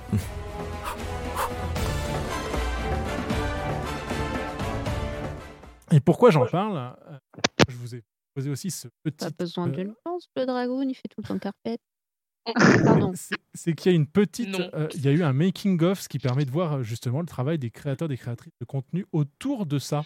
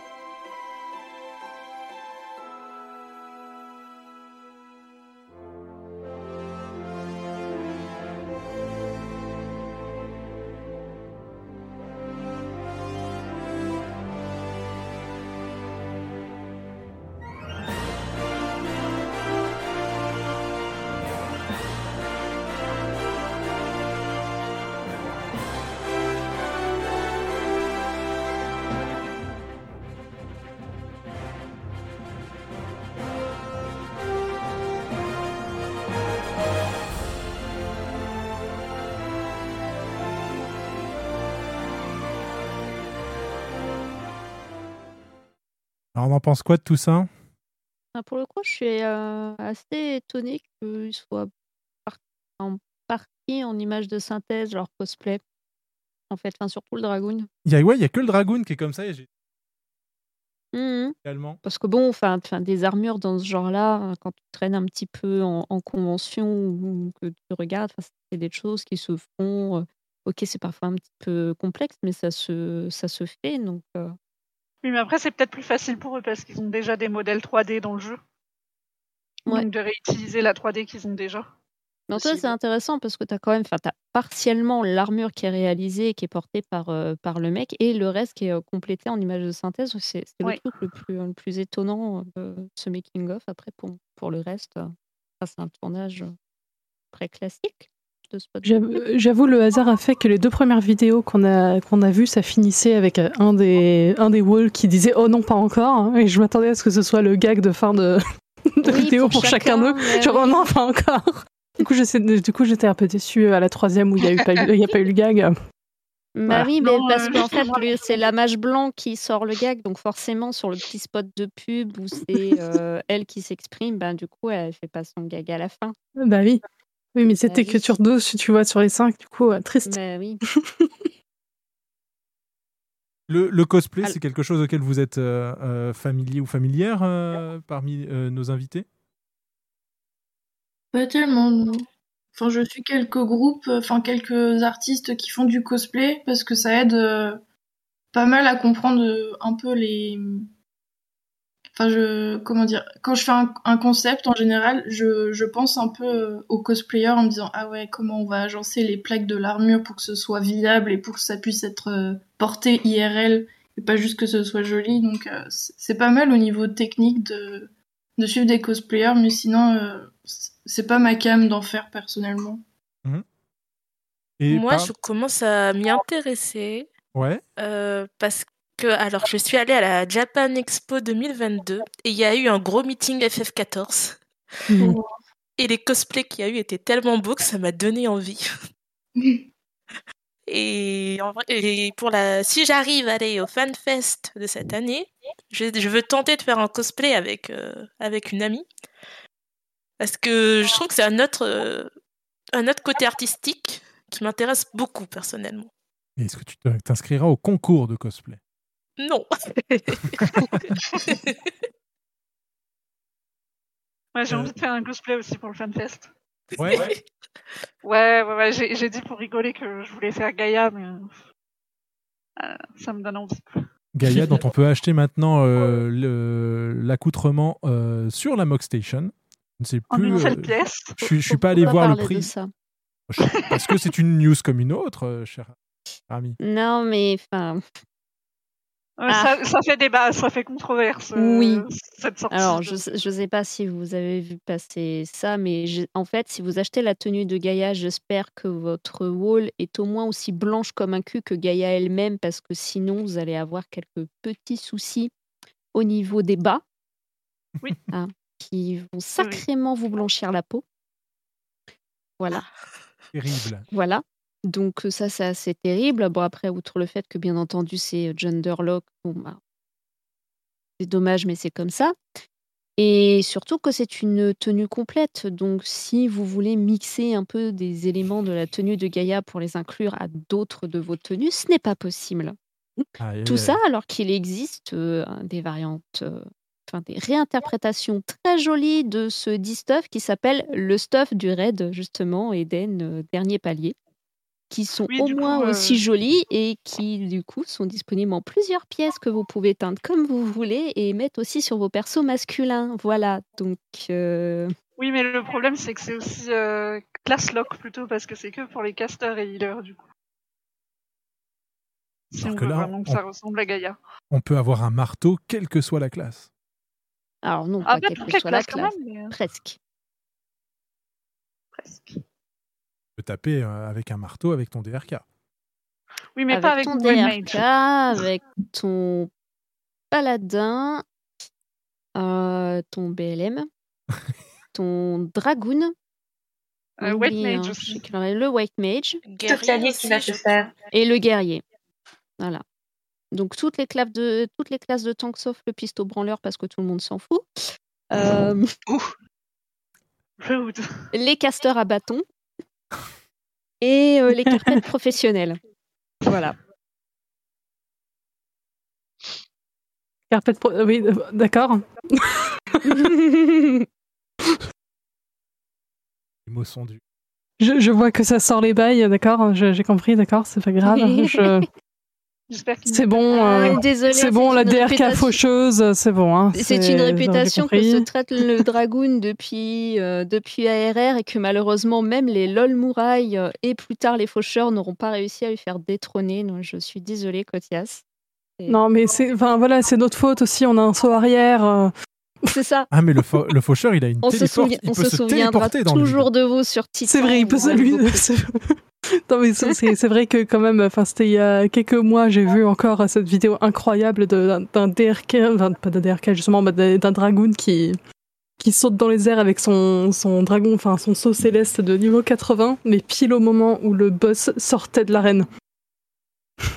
Aïe. Et du coup, tu le vois avec son joli sigle d'arrivée hors de l'arène, et t'es ah, Condoléances. triste. Non, par, par contre, par contre, on se moque des dragons, mais il y avait aussi un clip qui tournait à propos d'un des fights euh, Savage du tiers euh, qui est sorti, P7, où un dragoon a sauvé sa peau avec un épisode. Donc, Parce que lui, euh, il a le droit. Parce que ce cours, ça marche pas. hein, On a essayé. Ouais, non, mais justement, il avait adjust euh, par rapport euh, à un autre de ses collègues DPS. Et c'était pas mal, c'était un bon save avec euh, le, le jump arrière du coup. Donc voilà, tous les Mais dragons. il est vachement utile hein, quand tu sais le gérer. C'est- Personnellement, je sais pas le gérer, donc euh, voilà. du coup, je l'ai banni de mes, euh, de, de- de- de mes compétences. Mais, Mais, euh, c'est toujours le problème avec ce genre de compétences, mais toutes les, euh, tous les jobs qui ont des dashs, quel que soit le, le sens, c'est euh, réservoir à même assez, assez incroyable. J'ai enlevé le back jump aussi sur les sadiques. Ah, mais, mais moi j'ai fait un, un corps à corps euh, sur le mage rouge et j'ai tué toute ma statique. c'était vraiment un. J'avais un vu un dragoon le faire sur P3S, en revanche. Ah, je Il avait- crois que je l'ai vu passer aussi. Il avait sauté sur, euh, sur le boss et en fait, le spread euh, n'avait pas été pris en compte, ce qui fait qu'il avait touché tout le monde au centre. Oui. Oh non. Aïe. Classique. Classique dragon, effectivement. C'est magique, ouais. Euh, et justement que tu étais un petit peu couteau suisse. Là, on a vu dans ces vidéos-là, et notamment dans le making-of, qu'il y avait euh, euh, pas mal de, de storyboarding, de, de, de sketch, etc. C'est aussi des. Ah, Et puis, c'est même la question est globale à, à tous et toutes. Euh, c'est c'est des sujets sur lesquels on a pu vous solliciter? Euh, là, actuellement, oui. Ouais. Oui, j'ai fait un peu de storyboard pour faire mes animations pour un des projets, ouais. Il y a un projet qui est encore en, en développement. et On ne peut pas parler plus que justement le fait que ça se développe, c'est ça? Alors, il y a un des projets, bah, sur celui sur lequel je fais de l'animation, il va sortir au printemps, il est déjà annoncé. Et, euh, mais euh, il y en a un autre, non, qui est pas encore annoncé, donc euh, je peux rien dire. Désolée. Non, mais il n'y a pas de souci parce que justement, en termes de NDA, euh, Non-Closure Agreement, et euh, également de, travaux pour ce type de choses, euh, a appris euh, très très récemment que justement, on, l'a cité tout à l'heure, la camarade Isalira euh, a participé euh, en tant que consultante euh, à la réalisation de ces vidéos qu'on vient de regarder. Elle était, euh, elle était là pour apporter son expertise sur le jeu et également euh, plusieurs euh, éléments, notamment euh, principalement via des screenshots, pour que l'équipe de réalisation ne se plante pas et ne fasse pas une grosse incohérence par rapport au jeu. Donc on la salue, euh, Isa, beau boulot, euh, ainsi que l'équipe qu'on a pu voir dans le euh, making-of. Tout belle vidéo. Hmm? C'était des belles vidéos. Moi j'espère un jour qu'il y aura un live action de. Ça donne envie. C'est prévu, je crois, hein, me semble. Il y avait eu le Daddy of Light, euh, qui était une Oui. histoire de joueurs, mais euh, je crois qu'il y a aussi euh, un, un live action euh, prévu, euh, cette fois-ci in-game, enfin avec des personnages qui seraient dans le jeu. Bah, hâte de voir. On verra, on verra Hâte si de voir. Le projet euh, se concrétise. Je ne sais pas où ils en sont. Ils en avaient parlé un petit peu. euh, quelques, il y a quelques temps, mais c'est vrai qu'on n'a pas rien entendu parler de depuis. Euh, d'ailleurs, en parlant. Oui. Vas-y. Oui. Non, non, vas-y, vas-y. Ah. Ah, je peut-être d'abord. qu'on aura des nouvelles au, au FanFest du coup. Les, Carrément. Les Mm. Fin d'année. Tout à fait. Donc justement, en continuant de parler un peu de tout ce qui est événements un peu artistiques, etc. Donc euh, il y a for- forcément en discutant un peu avec, euh, avec quelques personnes, on- j'ai découvert le monde des art parties. Est-ce que, euh, surtout Yoshi, hein, ça, on a discuté assez longuement tous les deux. Mais du coup, effectivement, si, si- parce que du coup, Yoshi, je sais que, que, que tu en fais, donc je, je sais que toi, tu auras des choses à dire, mais est-ce que aussi parmi les autres, est-ce que vous en faites de temps en temps? Et euh, je sais que ça se fait surtout sur le serveur Lite, mais par exemple, est-ce que vous avez vu une, euh, on va dire un changement de, de communauté ou un- plutôt un changement dans le nombre de personnes qui seraient intéressées, etc., quand il y a eu le, l'ouverture des migrations de data centers, notamment euh, de Chaos vers Lite Euh, Il y, avait déjà des art parties sur euh, Chaos. Ouais. Je sais que euh, Chris et Achan y a déjà participé à plusieurs. Euh, moi en ce moment parce que bah, pas trop le temps tout ça, mais euh, c'était quand l'année dernière on participait à pas mal d'art parties. Ouais, c'était l'année dernière. Ouais, ouais, ouais. Donc euh, ouais, sur Chaos ça se fait quand même. Et Il y avait même euh, un compte un, un compte. oui, tout à fait. Et euh, qui répertorie justement en, en format calendrier et planning euh, toutes les art parties euh, qui sont prévues. Donc, mais je ne sais pas euh, s'il est encore euh, mis à jour en ce moment. Chaos Art Parties, j'en vois pas beaucoup, ouais. j'en vois pas beaucoup de cas. je crois. Mhm. Ouais, ouais, ouais, mais c'est vrai qu'à un moment, il y avait quand même un, un, un boom, j'ai envie de dire. Ah, putain, je suis une boomeuse. Mais euh, ouais, il y avait un boom euh, d'art parties comme ça sur Chaos, genre tout le monde voulait en organiser. Ouais, Euh, il y en avait euh, presque toutes les semaines. euh. Ouais, Ouais, ouais, les week-ends, même les mercredis, vendredis, Mm. tout ça. Donc, euh, ouais, vraiment, et... c'était pas mal pour faire des rencontres, euh, tout ça. Et pour voir de jolis walls. Exactement. Ouais. Du coup, quand même, comme on part sur cette euh, conversation, est-ce que est-ce qu'une personne parmi vous pourrait donner, une, on va dire, une, une explication succincte de, euh, de ce qu'est une oui. art parties Parce qu'effectivement, je voulais me lancer sur le sujet, mais j'ai même pas demandé euh, à faire un descriptif de ce que c'est. Donc, euh, my bad. Bah, pour faire court, c'est un regroupement de personnes du jeu qui vont venir. euh, on donne un, lieu à une date. Et donc plusieurs personnes vont se réunir pour euh, faire, euh, on va dire, une petite réunion créative. Ça peut être du dessin, mais aussi des screens, du RP pour ceux qui veulent. J'ai même vu aussi, des fois c'est à thème. Et une fois c'était à thème de cosplay de PNJ. Donc euh, c'est tout ce groupe euh, qui va se réunir et pas forcément que des artistes. C'est vraiment pour réunir toute la communauté autour d'un aspect créatif et de partager un moment sympa euh, entre personnes, entre joueurs. Il y a même des joueurs assez déter pour organiser des activités, des jeux Mm. entre, euh, entre joueurs dans la maison, genre des cache-cache et des trucs comme ça. Ça peut aller Ouais, assez des, loin. des concours de glam aussi, des concours Ouais. de, de triade, tout ça, ça Mm. c'est bien. Eh ben, merci pour l'explication, parce qu'effectivement, c'est vrai que même moi, j'étais pas forcément euh, au courant de tout ce que ça pouvait inclure, et bah, effectivement, euh, voilà, le but c'est que ce soit aussi compréhensible des gens qui, qui écoutent et qui n'ont pas forcément euh, connaissance de Pas tout la ça. ref. Mm, C'est ça. Et donc, oui, bah, justement, par rapport à ça, vous, en tant qu'artiste vraiment français de FF14, parce que c'est vrai que justement, c'est pour ça que je, qu'au début de l'émission, j'ai vraiment remercié Yushi parce qu'elle m'a donné euh, les noms qui m'ont permis de, percer un peu le, le, truc. C'est que, en fait, j'ai, personnellement, en tout cas d'expérience, j'ai eu beaucoup de mal en fait de trouver euh, des, artistes français de, la communauté. Du coup, est-ce que vous, vous, avez, comment est-ce que vous ressentez ça? Est-ce que vous réussissez à créer une vraie communauté autour de, de votre travail d'artiste sur, euh, sur Final Fantasy XIV Euh, pour moi, pour parler de ça, euh, récemment j'ai fait une convention où j'ai fait des goodies FF14. Mhm. Euh, et en fait, je crois que j'étais limite la seule avec Achan et peut-être une autre personne perdue dans la convention, mais franchement, j'ai l'impression que FF14 est super populaire, genre mondialement, mais qu'en France, c'est pas que c'est niche, mais que les gens, enfin, ne créent pas assez de contenu dessus en fait et ne font pas assez vivre le, le phénomène, j'ai envie de dire, en France en tout cas. Parce que je sais qu'à l'étranger, il y a plein de goodies, il y a plein de personnes qui sont très très actives pour créer des artbooks, euh, tout ça.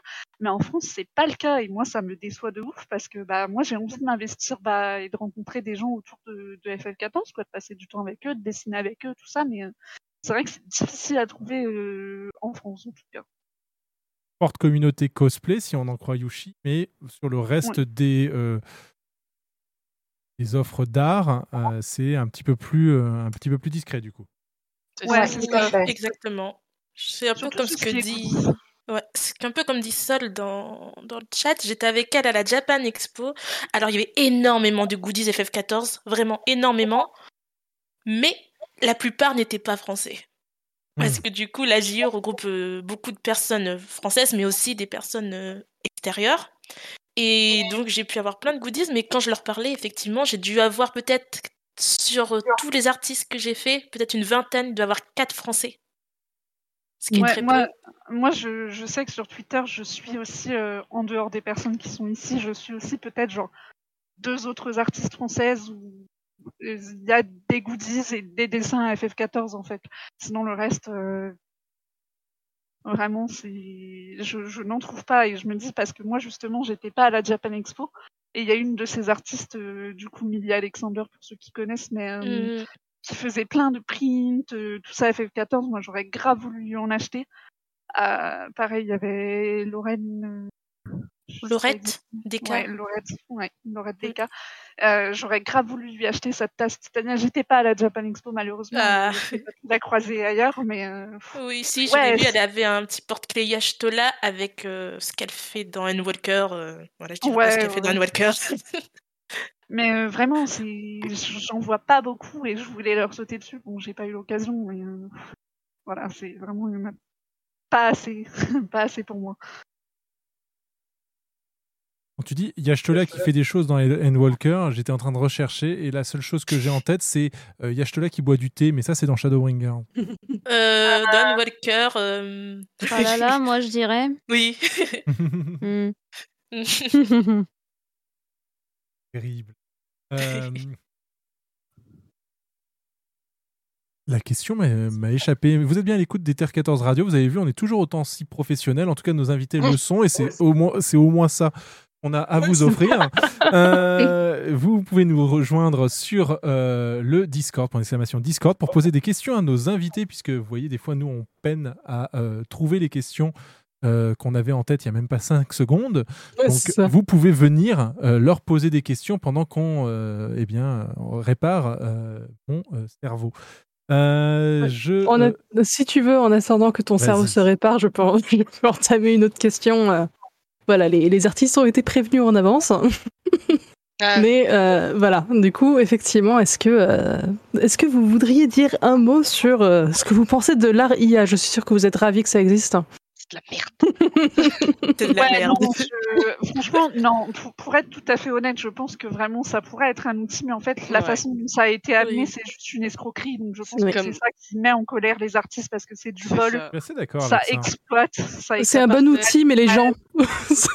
C'est ça ça, en fait. excellent postulat. Ça aurait pu être un outil, effectivement, comme un autre, mais un excellent outil. Et en fait, ça a été euh, déjà complètement euh, détourné, exploité. euh, Il y a du fait, vol d'art. Il y a, enfin, c'est- Ouais, c'est la base qui est pas bonne, quoi, parce qu'en fait, pour booster leur IA, ils ont pris tout ce qu'ils pouvaient trouver en tant qu'illustration sur Internet, mais c'est des images qui, qui avaient des droits d'auteur, en fait, donc les gens n'avaient pas le droit de l'insuffler dans, dans l'intelligence artificielle. C'est ça. En fait, ils l'ont fait sans demander l'accord aux artistes, ils ont mis ça en ligne, etc. Donc le postulat de base est pas bon. Oui. Et en fait, que les, les gens en fassent une telle proportion, enfin, que ça prenne une proportion démesurée, etc., Mm. ça ne va pas du tout parce que l'outil de base qui nous est proposé actuellement ne correspond pas aux valeurs éthiques de la plupart des artistes, donc c'est c'est un désastre. Et malheureusement, les gens, face euh, à un artiste qui propose du coup des commandes payantes et un outil qui donne des dessins gratuits, forcément vont se tourner, vont se tourner vers ce qui est, ce qui est gratuit. C'est ça. Mais le pire, c'est que t'en as qui ont le culot de faire payer leur, euh, oui, leur, dessins volés. Il y a aussi des, des professionnels comme des maisons d'édition, etc., qui sont appropriés justement euh, ces intelligences artificielles pour euh, ne pas avoir euh, cette main-d'œuvre à payer et donc avoir par exemple des couvertures de livres euh, qui sont produites gratuitement alors que Oui. euh, elles sont issues euh, de vol et euh, ce n'est absolument pas éthique. Est-ce que vous avez les moyens de vous défendre face à ça? Je veux dire, imaginons, on, on tombe demain sur un livre euh, dont la couverture est euh, la- la- l'interprétation par, un, par une IA euh, d'un de, d'un de vos travaux. Euh, Est-ce qu'il y a un moyen de, euh, de se défendre face à ça aujourd'hui? Pas du tout. C'est très compliqué pour le moment. C'est ouais. ouais, c'est compliqué, c'est nouveau, mais euh, récemment, il me semble, aux États-Unis, euh, il y a eu un- une réunion d'artistes qui ont porté plainte contre justement ces intelligences artificielles, la manière dont elles, ont, elles sont euh, utilisées, et notamment aussi par rapport à la plateforme DeviantArt, car Mhm. euh, justement, euh, DeviantArt a été la première à, euh, il me semble, intégrer aussi euh, une intelligence arti- artificielle qui prenait euh, tous les dessins postés sur DeviantArt euh, sans autorisation. Donc, euh, dès lors qu'un dessin ou un dessin qui avait déjà été posté sur DeviantArt est sur la plateforme, euh, ils le euh, directement dans, dans leur outil. De ce que j'ai vu, effectivement, c'est qu'aux États-Unis, c'est en fait, on va dire, c'est lié à l'IA sans être euh, directement ça, mais ça a un impact en fait légalement sur euh, sur la façon dont l'IA va être gérée en termes de droits d'auteur. C'est qu'en gros, il y a eu une décision qui a été prise par rapport à, à un fameux selfie fait par un fait par un singe. Et ça a été décidé que ce selfie ne pouvait pas être considéré comme de l'art parce que l'art doit être fait par un humain. Et c'est ça en fait qui a été considéré comme une victoire, hein, c'est que avoir ça comme euh, jurisprudence, ça veut dire que l'IA n'est pas euh, l'IA n'est pas de l'art. Oui, c'est ça. Oh. Malheureusement, c'est que aux États-Unis, donc euh, Mm. pour nous, ça ne fait pas progrès en fait. Donc les artistes français, et je sais qu'il y en a qui sont concernés, qui se font voler leurs illustrations quand même, Mm. ont très peu de moyens de se défendre. Mais j'ai vu aussi aux États-Unis que Getty Image, le, le site en fait qui héberge toutes les photos, etc., euh, a tenté un procès en fait contre le, le créateur de de l'IA. Je, je vais Mm. pas dire le mais, euh, Il y en a plusieurs en plus, fait- donc. euh, Ouais, ouais, ouais, je, je vais pas dire les noms, mais contre un créateur en particulier, parce qu'en fait, à chaque fois que l'IA reproduisait euh, du coup les images insufflées par Getty Image, euh, il y avait leur euh, watermark en fait. Vous savez, Oui, il y, a la- il y avait la vieille signature sur le sur Voilà. l'épaule, ouais. le, le logo vert en fait, euh, voilà. Donc en fait, ça réapparaissait dans l'IA et ils avaient une preuve formelle en fait que leurs images avaient été volées sans autorisation. Donc ils ont pu ouvrir un procès en fait contre ce créateur. Donc euh, j'attends des nouvelles. J'espère que ça va un peu euh, Je suis d'accord avec ce que Naoui exprime dans le chat en réponse à alors ça. Effectivement, on ne peut pas parler d'inspiration pour une IA puisque une IA n'a pas de conscience. Euh, premièrement, la deuxième chose aussi sur laquelle je voulais euh, rebondir, c'est euh, que j'avais j'avais tenté, en fait, quand justement les, les, IA avaient été mises à disposition en bêta gratuitement avant de devenir payantes pour après avoir justement travaillé beaucoup de d'input, hein, eh bien, j'avais essayé de lui faire sortir des, des, des choses assez, assez hors normes au- autour de Final Fantasy XIV. Et l'IA était tellement du père euh, que ça m'avait plutôt rassuré en fait. Euh, quand on lui demandait les héritiers de la septième aube face euh, à la chute de Dalamud, on obtenait des gens en toge, en- pas vraiment reconnaissables, avec une, un ovale à la place de la tête. On aurait dit des quetch de Little Big Adventure. Euh, et qui regardaient dans, dans le ciel une pluie d'étoiles. Je fais bon bah ça va. euh, sur les sur les choses assez spécifiques, on est euh, on est plutôt euh, on est plutôt safe. L'autre point sur lequel je voulais euh, revenir et que ça permettra de rebondir aussi sur ce que disait Lorsa, c'est que quand on a eu cette euh, bah, ces IA qui se sont mis à, à produire du contenu, euh, il n'a pas fallu attendre l'IA pour produire du contenu qui ressemble à de l'art mais qui n'en est pas. Je prends un exemple, alors j'ai oublié le terme de la technique, mais il existe une technique de peinture où en fait vous euh, badigeonnez une toile d'une peinture, ensuite vous appliquez euh, une, euh, du, cellophane sur la, la toile et vous rappliquez derrière une autre couche de peinture. Et ensuite vous tirez avec une une surface assez dure et, euh, et lourde de haut en bas sur votre, euh, sur votre toile. Et en fait, ça va créer des motifs qui ressemblent un petit peu à des fractales et qui euh, ont de la gueule. Mais euh, ça s'arrête là. Et pourquoi je dis que ça s'arrête là? C'est parce que on connaît avec, euh, avec Cotias un. On appelle ça? Un conservateur? Ouais, on peut appeler ça. Ou un galériste. On peut même Un dire. galériste, ouais. Ouais, un galériste. Donc quelqu'un qui dont le métier est d'alimenter le marché de l'art. Et quand je lui avais présenté les euh, œuvres réalisées par des IA ou les œuvres euh, réalisées par des techniques euh, qui ont jeté au niveau visuel, et ben il m'a dit mais, ouais, mais en fait il n'y a aucune cohérence, il n'y a, rien. Il dit en termes d'art, hein, dans les productions que tu me présentes, je ne trouve rien de soit qui n'a pas déjà été fait, soit qui soit parfaitement dénué de sens. Donc, ça n'a, à mon sens, aucune valeur. Je ne peux pas euh, motiver un, acheteur sur euh, euh, les œuvres que tu me proposes. Et ça a été la deuxième fois où j'ai été rassuré parce que je me suis dit, bon, bah, tant qu'une IA sera pas capable de comprendre la psyché humaine et comment on fonctionne et comment générer des émotions, bah, finalement, vous êtes plutôt safe, non? Non, pas Ouf, vraiment. Pas, Pas trop, vraiment malheureusement. Ouais. Ouais, ça, ça dépend de la, de la communauté, j'ai envie de dire la communauté un peu euh, manga, etc. Ça, ça a été vraiment très attaqué par l'IA parce que bah, les, les personnes qui commissionnent ce, ce style, en fait, euh, cherchent vraiment un style un peu euh, industrie manga, quoi. Donc, euh, le fait que ce soit facile à reproduire par l'IA parce que c'est pas très réaliste, euh, tout ça, euh, ça a vraiment fait exploser un certain marché où en fait l'IA réalisait des commissions pour ces gens quoi et ça a un peu volé le travail des, des artistes manga en fait euh, ce genre de choses quoi ça, ça dépend de la communauté quoi Il ou y avait alors le cas d'un artiste euh, ou d'une artiste, je me souviens plus, qui était en live en train de dessiner, Oui. je me souviens, et quelqu'un Ah oui. avait implémenté le dessin pendant le live dans l'IA et lui avait dit voilà, mon IA elle a fait ça, maintenant dépêche-toi de finir pour que je puisse le peaufiner. ouais Ouais. Je crois Ouais. qu'il y avait même le cas de, je sais pas si c'est le même artiste, mais c'était Atoff. Du coup, pendant le stream, il avait fini et il a posté son dessin avant et il a accusé ensuite l'original d'avoir volé son Ouais, dessin. Ouais, c'est ouais, ça. ouais, c'était scandaleux On a une Mais question. C'est pareil, il y a Oui. Oh. Ah non, vas-y. J'allais Ouais, ouais. j'allais dire, il y a, il y a certains artistes euh, de renom qui nous ont quittés l'année dernière. Je pense à Kim Young-gi, qui était un artiste Mhm. coréen qui était incroyable. Vraiment, c'est Ouais. fascinant ce qu'il faisait. Et euh, crise cardiaque, c'est malheureux, ça arrive. Et euh, genre, ça faisait, ça faisait pas trois jours qu'il était décédé. Ouais. Euh, déjà, euh, il y avait des mecs qui, sous prétexte, sous couvert, dommage, avaient implémenté toutes ces œuvres dans l'IA. En mode, bah, vous voyez, maintenant il va continuer à vivre, on peut continuer son travail. Ce qui est extrêmement irrespectueux. Ouais. Et euh, les mecs n'en démordaient pas. Pour eux, ils étaient dans leur bon droit tout à fait d'avoir fait ça. Et depuis, on trouve des contrefaçons, entre guillemets, un peu partout.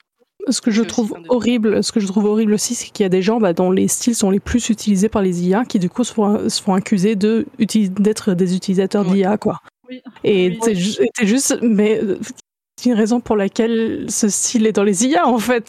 C'est ça.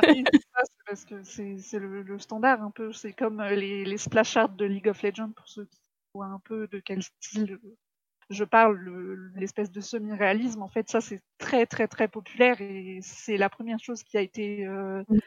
avalée par l'IA parce que les gens voulaient reproduire ce genre de choses, ce genre de, de splash art, d'illustration euh, grandiose euh, comme ça en semi-réalisme. Et euh, malheureusement, les artistes qui ont ce, ce style-là de, de painting se font Mm. euh, détruire. Accuser. ouais. voilà, c'est ça. On va accueillir le mafieux de Spriggan qui a une question pour nos euh, artistes. Euh, bonsoir, monsieur le mafieux. Bonsoir. Bonsoir. Bonsoir. Quelle est ta question? Alors, euh, j'entends tout ce que vous avez dit depuis le début et je comprends que, ce, que l'IA soit un outil euh, qui soit très mal utilisé par les humains. Et euh, justement, pour euh, ne pas utiliser cet- cet outil euh, qui a été créé dans le mauvais chemin, quelles seraient les meilleures façons d'utiliser cet outil euh, d'après vous? Euh, le recommencer. Euh, le recommencer totalement en fait. Comme j'ai dit, le, le postulat de base est pas bon en fait. Ça a pris des images copyrightées, etc. Donc euh, c'est un outil qu'on ne peut pas utiliser moralement parlant. Euh, il faudrait le recommencer entièrement en fait et prendre en compte l'avis des artistes qui sont les premiers concernés, qui ont Mhm. envie peut-être de, de donner des images à cette IA pour pouvoir aider la création d'autres œuvres, etc. Mais il faut leur consentement en fait. Donc avec l'IA qu'on a actuellement, c'est-à-dire pleine d'images volées, etc., c'est impossible de d'arriver à ce point-là. En fait, il faudrait réussir à la supprimer et recommencer avec des valeurs éthiques euh, bien meilleures. Si on conçoit que les images devraient être vendues ensuite. C'est ça. Mais c'est- comme, euh, par exemple, je vais prendre un exemple tout bête, euh, je pense que mes amis artistes vont comprendre, mais euh, les brushes qu'on utilise sur Photoshop, sur Procreate, etc., il y en a qui sont gratuits, il y en a qui sont payants, et en fait, il y a des mentions, par exemple, euh, pour euh, utilisation commerciale ou pour utilisation personnelle. Donc, en fait, les gens, s'ils ont envie de vendre ou pas, ou de donner leurs œuvres à l'IA, euh, ils pourraient utiliser cette mention, c'est-à-dire euh, faire une IA pour le commercial, faire une IA pour le personnel, ce genre de choses en fait. Mais euh, actuellement, c'est impossible. D'accord, recommencer sur la base comme, euh, comme avec les broches. Ouais. D'autres avis? Hmm, Dans l'ensemble, je partage plutôt l'avis de Possible, c'est que Ouais. Actuellement, on peut pas, on peut vraiment pas utiliser l'IA telle quelle, puisque ça se baserait sur du, sur du, sur du vol. Mhm. Et c'est vraiment pas respectueux pour euh, tout le travail qui est autour. Je sais qu'il y a des artistes qui accepteraient de laisser leurs euh, œuvres euh, être utilisées par les IA, et du coup, c'est ça qu'il faudrait faire, c'est que voir avec les artistes qui seraient d'accord de partager leurs dessins, euh, doit- d'être copyright free pour que ce soit un meilleur système et que tout le monde puisse en profiter, mais que tout le monde aussi soit content et que ce soit pas forcé, qu'on se fasse pas euh, voler euh, notre travail en soi. Oui, c'est ça. Mm. Parce ça, des- Coff Coff, euh, DeviantArt, Coff Coff, ArtStation. Exactement. Ça. Mais mais il y a, il y a plein de sites hein, qui proposent déjà, déjà des images libres de droit, surtout des, des photos en fait, ou alors des, des paysages, etc. Donc que des artistes ont laissé euh, de manière euh, copyright free en fait, euh, donc sans copyright qu'on peut utiliser dans nos webtoons, etc. Et pareil avec la mention commerciale ou non commerciale personnelle. Mais euh, il y a plein de sites qui existent déjà comme ça, et je suis sûre que ces artistes seraient d'accord pour la mettre dans l'IA. Mais comme je dis, il y a plein d'autres euh, images qui sont déjà volées. Donc, je parlais des, des splash de League of Legends qui sont donc copyrightées par Riot, qui ont été volées, insufflées dans, dans cette euh, intelligence artificielle et c'est pas éthique du tout, en fait. Ah, Ils ont pas peur Ouais, mais, de voler des images à Ah, Riot. ouais, mais malheureusement, c'est un style de painting qui devient un peu euh, le standard de l'industrie, si tu veux. Donc, Hmm. euh, c'est. La mode. Voilà, c'est ça. Pas vraiment la mode, mais c'est comme par Ouais, exemple euh, Photoshop, c'est c'est la base pour les artistes, tu vois. Et là, bah, Mais- c'est vraiment, c'est c'est- D'accord. voilà, c'est le, le standard de Je l'industrie. vais, je vais parler d'un d'un outil que, pareil, hein, c'est c'est aussi une IA que je connais un petit peu plus. Parce que, bon, bah, moi, de toute façon, je suis une bille en dessin, j'ai pas la prétention d'en faire et encore moins d'utiliser une IA pour qu'elle le fasse à ma place, au secours. Mais euh, il y a euh, des IA plutôt textuelles, on peut plutôt parler de chat euh, GPT, qui est un outil qui peut être très utile dans différents types de métiers pour permettre d'automatiser certaines, certaines actions, certaines productions pour faire gagner du temps sur certains types de métiers, pour faire de la documentation ou autre, puis avoir à les faire nous-mêmes. Donc, ça serait. Enfin, moi, à mon sens, c'est ça l'utilisation euh, qu'on devrait avoir de ce genre d'outils pour nous faciliter la vie sur certaines de nos, euh, de nos actions au quotidien. Et euh, donc, dans votre processus créatif, est-ce que vous pensez qu'une IA pourrait vous aider sur certaines facettes? De votre travail sans, sans avoir besoin en fait de vous voler quoi que ce soit, d'être d'être un outil comme l'IA, un brush pour, euh, pour réaliser euh, une pièce euh, ou autre. Voilà, pour ma euh, part, le je- fonctionnement de, de l'IA, c'est pas possible. Si on part sur une base euh, d'une IA qui est saine, qui est avec des images libres de droit pour euh, faire son propre contenu, dans le, j'ai des collègues dans, dans le jeu vidéo qui sont, qui seraient ok sur le principe car euh, ça peut aider par exemple à sortir des concepts, euh, même des images complètement abstraites, mais qui ensuite peuvent amener à du contenu qui peut inspirer pour ensuite euh, créer par-dessus ce, ces, ces Ouais, comme- images. comme par exemple, poser euh, une base, euh, je sais pas, de, de landscape, euh, de trucs quand tu as besoin de faire un storyboard ou quoi, ou d'un truc un petit peu, un Alors, peu peut-être précis. pas des trucs t'as l'IA aussi qui te pose une base et que toi, par-dessus, tu passes les éléments plus précis que tu as en tête, quelque chose comme ça. Ouais, bah tu, tu pourrais faire ça, mais peut-être pas si- aussi pointu, juste même par exemple avoir juste une ambiance de couleur bien précise, ça pourrait aider. Mais enfin, l'IA de toute façon, c'est à l'opposé de ce qui est l'art qui a qui quand même euh, à la base euh, le fait un peu de cristalliser ce qui se passe dans la psyché humaine. Donc euh, si tu peux faire ça par un robot, c'est complètement euh, Enfin, ça a pas de sens. Et puis, si jamais tu veux un dessin spécifique avec le style d'un artiste spécifique, bah, ce que tu fais, c'est que tu prends ta tirelire cochon, tu mets tes petits sous dedans, et au bout d'un moment, tu vas passer une commission à cet artiste, et sinon, t'apprends à dessiner comme l'artiste pour avoir tes propres pièces. Enfin, ça a pas de sens, je trouve, d'utiliser, enfin, de passer par l'IA ou des robots. Ouais, ça, ça enlève tout le cœur en fait de l'art. C'est ça. Quelque chose ça. à rajouter, chef Faminard, avant, euh, avant Eh bien, euh, elles ont, enfin, vous avez plutôt bien répondu à, à ma question. Euh, justement, je voulais venir sur le fait que la- si on l'utilisait pour passer une commission, par exemple, euh, en tant que référence et non pas en tant qu'objet à vendre, est-ce que vous le, le feriez? Non, du coup, la réponse est non. Très bien. Merci. Merci euh, beaucoup. Merci mafieux. Euh, vous pouvez faire euh, comme euh, le mafieux et appeler euh, sur euh, euh, Ether14 sur notre standard en exclamation Discord dans le chat vous donnera le lien pour faire exactement ce qui vient de se passer. Petit prolon- prolongement justement de la, question qui vient d'être faite. On a euh, abordé un petit peu la, des éléments de réponse. C'est justement, imagine, prenons le, postulat. Ça y est. euh, alors, les IA qui existent ont été euh, mises au rebut et on est reparti sur des bases saines et on a un- une IA qui répond à l'éthique. Alors la première chose que je discuter, c'est déjà cette éthique de, de l'artiste. Est-ce qu'elle est euh, commune? Est-ce que vous- il y a un consensus autour de, de cette éthique?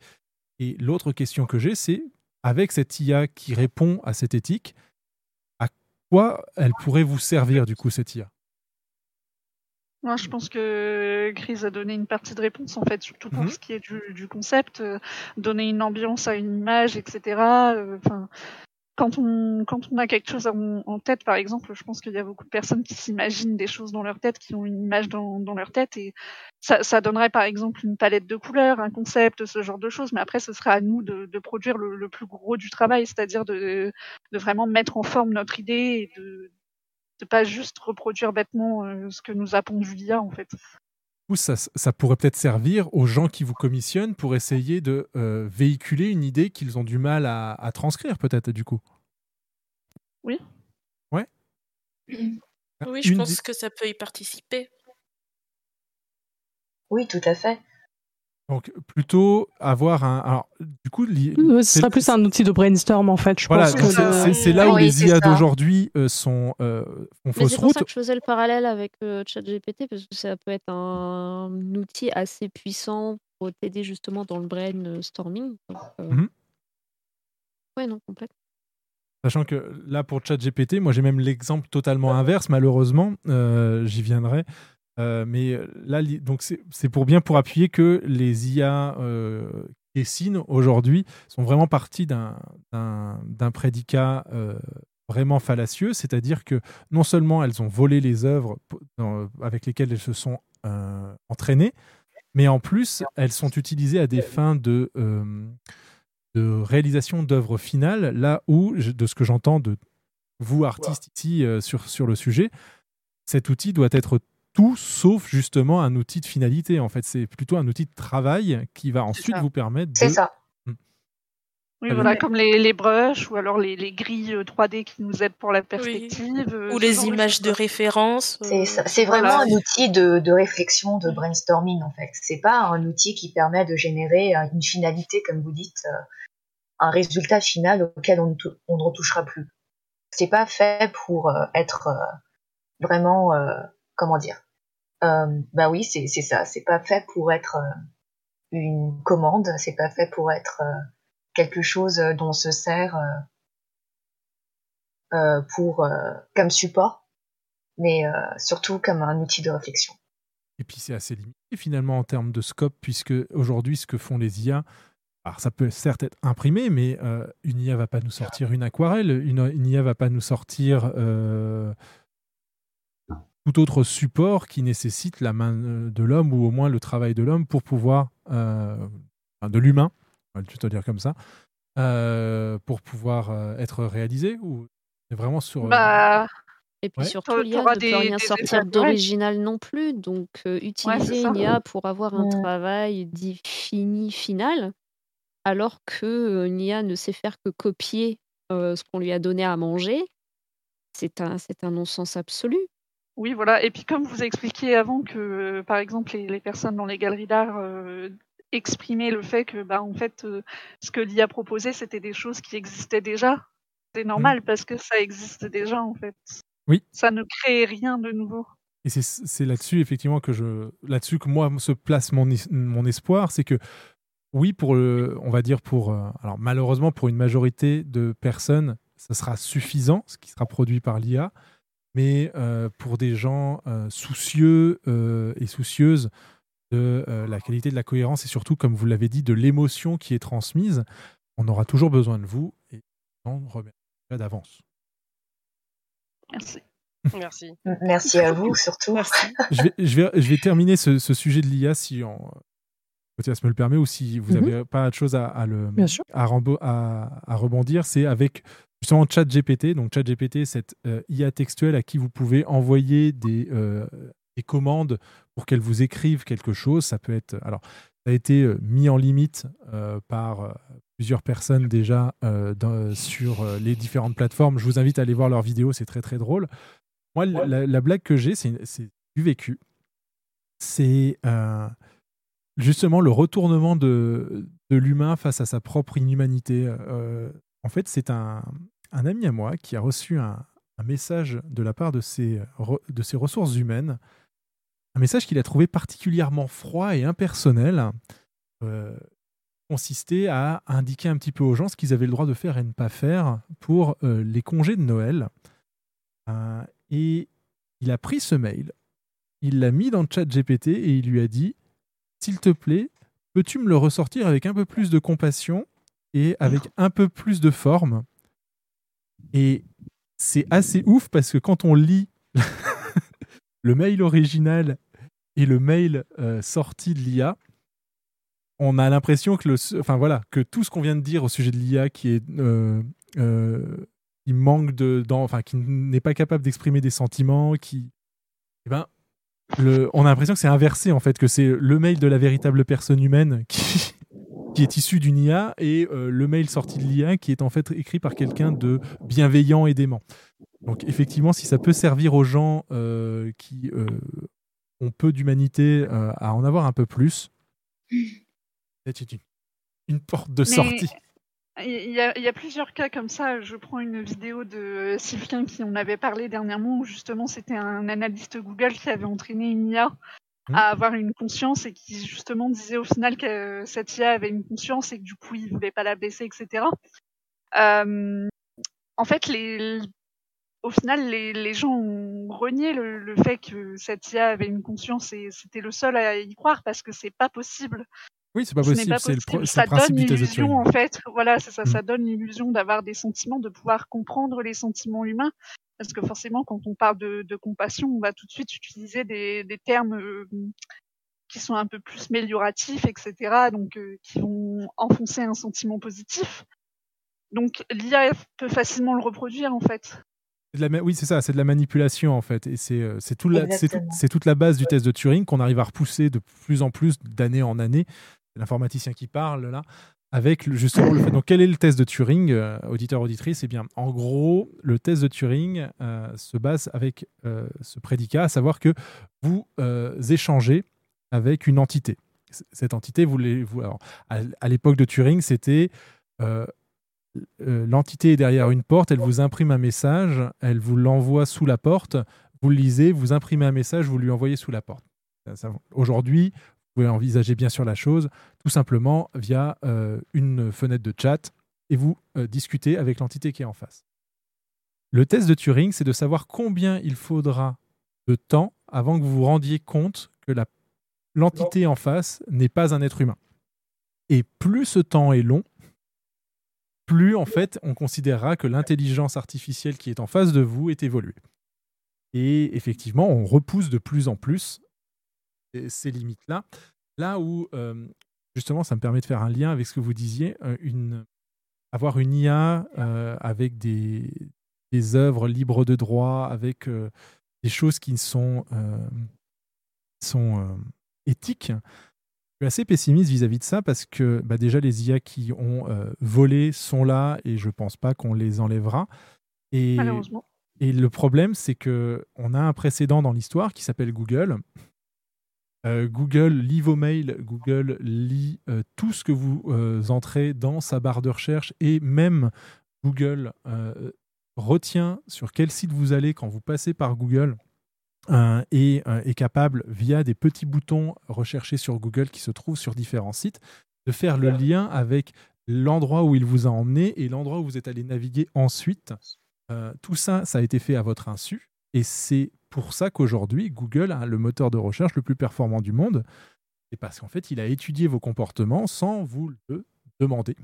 Là où d'autres solutions alternatives ont tenté euh, l'expérience et ont des résultats qui sont bien moindres. Et aujourd'hui, c'est ça que tout le monde utilise Google, même si certains essayent de ne pas l'utiliser. Et d'ailleurs, il y a des fois des, avantages à ne pas utiliser Google parce que bah, finalement, rend compte parfois que Google sclérose le- les recherches euh, à un certain type de contenu et euh, avoir une alternative, c'est toujours sympathique. Et là, je ne sais pas si vous l'avez entendu, mais à force de parler de Google, mon smartphone s'est mis en marche et, et il était en train de m'engueuler. Alors, Google, on t'a rien demandé, la ferme. Moi, j'ose pas m'engueuler avec mon smartphone d'ici à ce qu'il me réponde, genre je, je le laisse tranquille. Mais je te comprends tellement. Moi, à chaque fois que je demande quelque chose à, à- à- à mon smartphone, je réponds merci à la fin parce que Bonjour. le jour. Moi aussi. Je me, je me dis que le jour où je le fais pas euh, et que qu'ils deviennent. D'ici à ce qu'Alexa, elle roule jusqu'à ma chambre avec un couteau la nuit. Ouais, c'est ça, c'est le jour où il lui dit peut-être bonjour, merci, il va, c'est le, le téléphone, il va prendre un petit couteau dans, le, dans la cuisine. Bah, c'est comme Il va commencer la révolution. Pour les joueurs de Phasmophobia, quand vous utilisez la Ouija board, euh, si vous dites pas au revoir, vous déclenchez une chasse et vous vous faites tuer. Je chose suis plutôt tranquille parce que Voilà. l'efficacité de batterie de mon téléphone, le temps qu'il fasse l'aller-retour jusqu'à la cuisine, il sera Il est mort. Ouais, mais tu le trouveras le lendemain matin au milieu de ta cuisine avec le couteau à côté, tu sais. Considère ceci comme un avertissement. c'est ça. La prochaine fois que tu le charges, tu es mort. C'est ça. Et si on enchaînait euh, Alors, quel est ton, ton degré euh, de tolérance au spoil, Crise Euh, vous pouvez me spoil sur les raids parce que je les fais pas, j'ai trop la trouille. Et euh, sinon, c'est juste euh, éviter de me raconter toute l'intrigue de l'histoire de Anne Walker. Ce Alors, sera gentil. Vous pouvez là- donner les prénoms des persos, euh, je m'en fous parce que je sais pas à quoi ils ressemblent. Et l'histoire d'après Anne Walker Au final, Anne Walker, on en a suffisamment parlé, je pense, sur cette antenne. Parce qu'il y a, y a une suite à Anne Walker. Ah, il y a Bah non, des- c'est ça. Il y, a des, il y a des patchs en fait qui sont en train de se dérouler, mais euh, l'histoire est terminée en fait. Comment se passe la, la narration En fait, tu es arrivé dans la dernière extension qui va mettre un terme à l'histoire qu'on a commencé à te, à- à te raconter au début de Realm Reborn. À partir de, euh, c'était, euh, de mars dernier, euh, en fait, on est sur une nouvelle saison, si, on prend l'analogie des séries. Ouais. Bah, bah, allez-y, hein, au pire. On peut mettre, on peut mettre le, spoil, euh, le spoiler alerte en marche? Mais du coup, ça cache, ça cache Yushi, donc c'est pas très sympathique pour elle. Oh non. Je suis plus là. Oh non Caché Je suis cachée. Bon, ça devrait aller. euh, Quand Allez-y. tu, quand tu dis que les raids te font peur, tu parles de quel raid Euh, les, les raids en général, j'ai trop la trouille de, de faire ça, euh, genre les, les, les raids, les PVT et tout ça. Moi, je suis euh, à ma, ma main quest et mes, mes, quêtes- mes quêtes annexes, et puis c'est c'est bon. Et parfois les, les roulettes avec euh, les copines, mais c'est tout. C'est intéressant ce que tu dis. Donc, du coup, tu n'as alors, tu n'as pas fait l'histoire de, de Bahamut sur Realm Reborn, ni celle d'Alexander sur Evansworn, et ni celle de Omega sur, euh, sur Stormblood, du coup. Et encore moins Eden sur Shadowbringer. Non, Si, mais Eden, je crois que vu que Pochip s'arrête pas de faire la propagande pour Eden, euh, je, je connais un peu l'histoire. Tu connais l'histoire, mais t'es pas rentré dans les fights, en fait. Non, D'accord. Et euh, il y a- enfin, c'est vraiment un contenu que tu, tu- que, dont tu estimes qu'il est à un niveau de difficulté qui n'est pas le tien, ou plutôt qui ne te met pas à l'aise ou euh, bah, c'est que j'ai pas envie de le faire seul parce que je, je sais que la communauté euh, peut être un peu pas très gentille avec les, les, les newbies et j'ai pas envie de me prendre de la négativité dans la, dans la tronche. Compréhensible. ce, ce dont tu parles, c'est compréhensible et euh, vraiment, bah, ça, ça peut être un sujet de discussion. Moi, je, je le sens sous- surtout sur la partie sadique, euh, donc le contenu euh, compliqué. Mais sur la partie euh, reine normaux, euh, la, la partie storyline, ça s'est un peu calmé justement depuis qu'ils ont mis en place cette dichotomie entre euh, faites cette, euh, ce contenu pour l'histoire et faites ce contenu pour, euh, pour, euh, Le challenge. pour le challenge. Le challenge. Qu'est-ce que vous en pensez? Bof. Bof?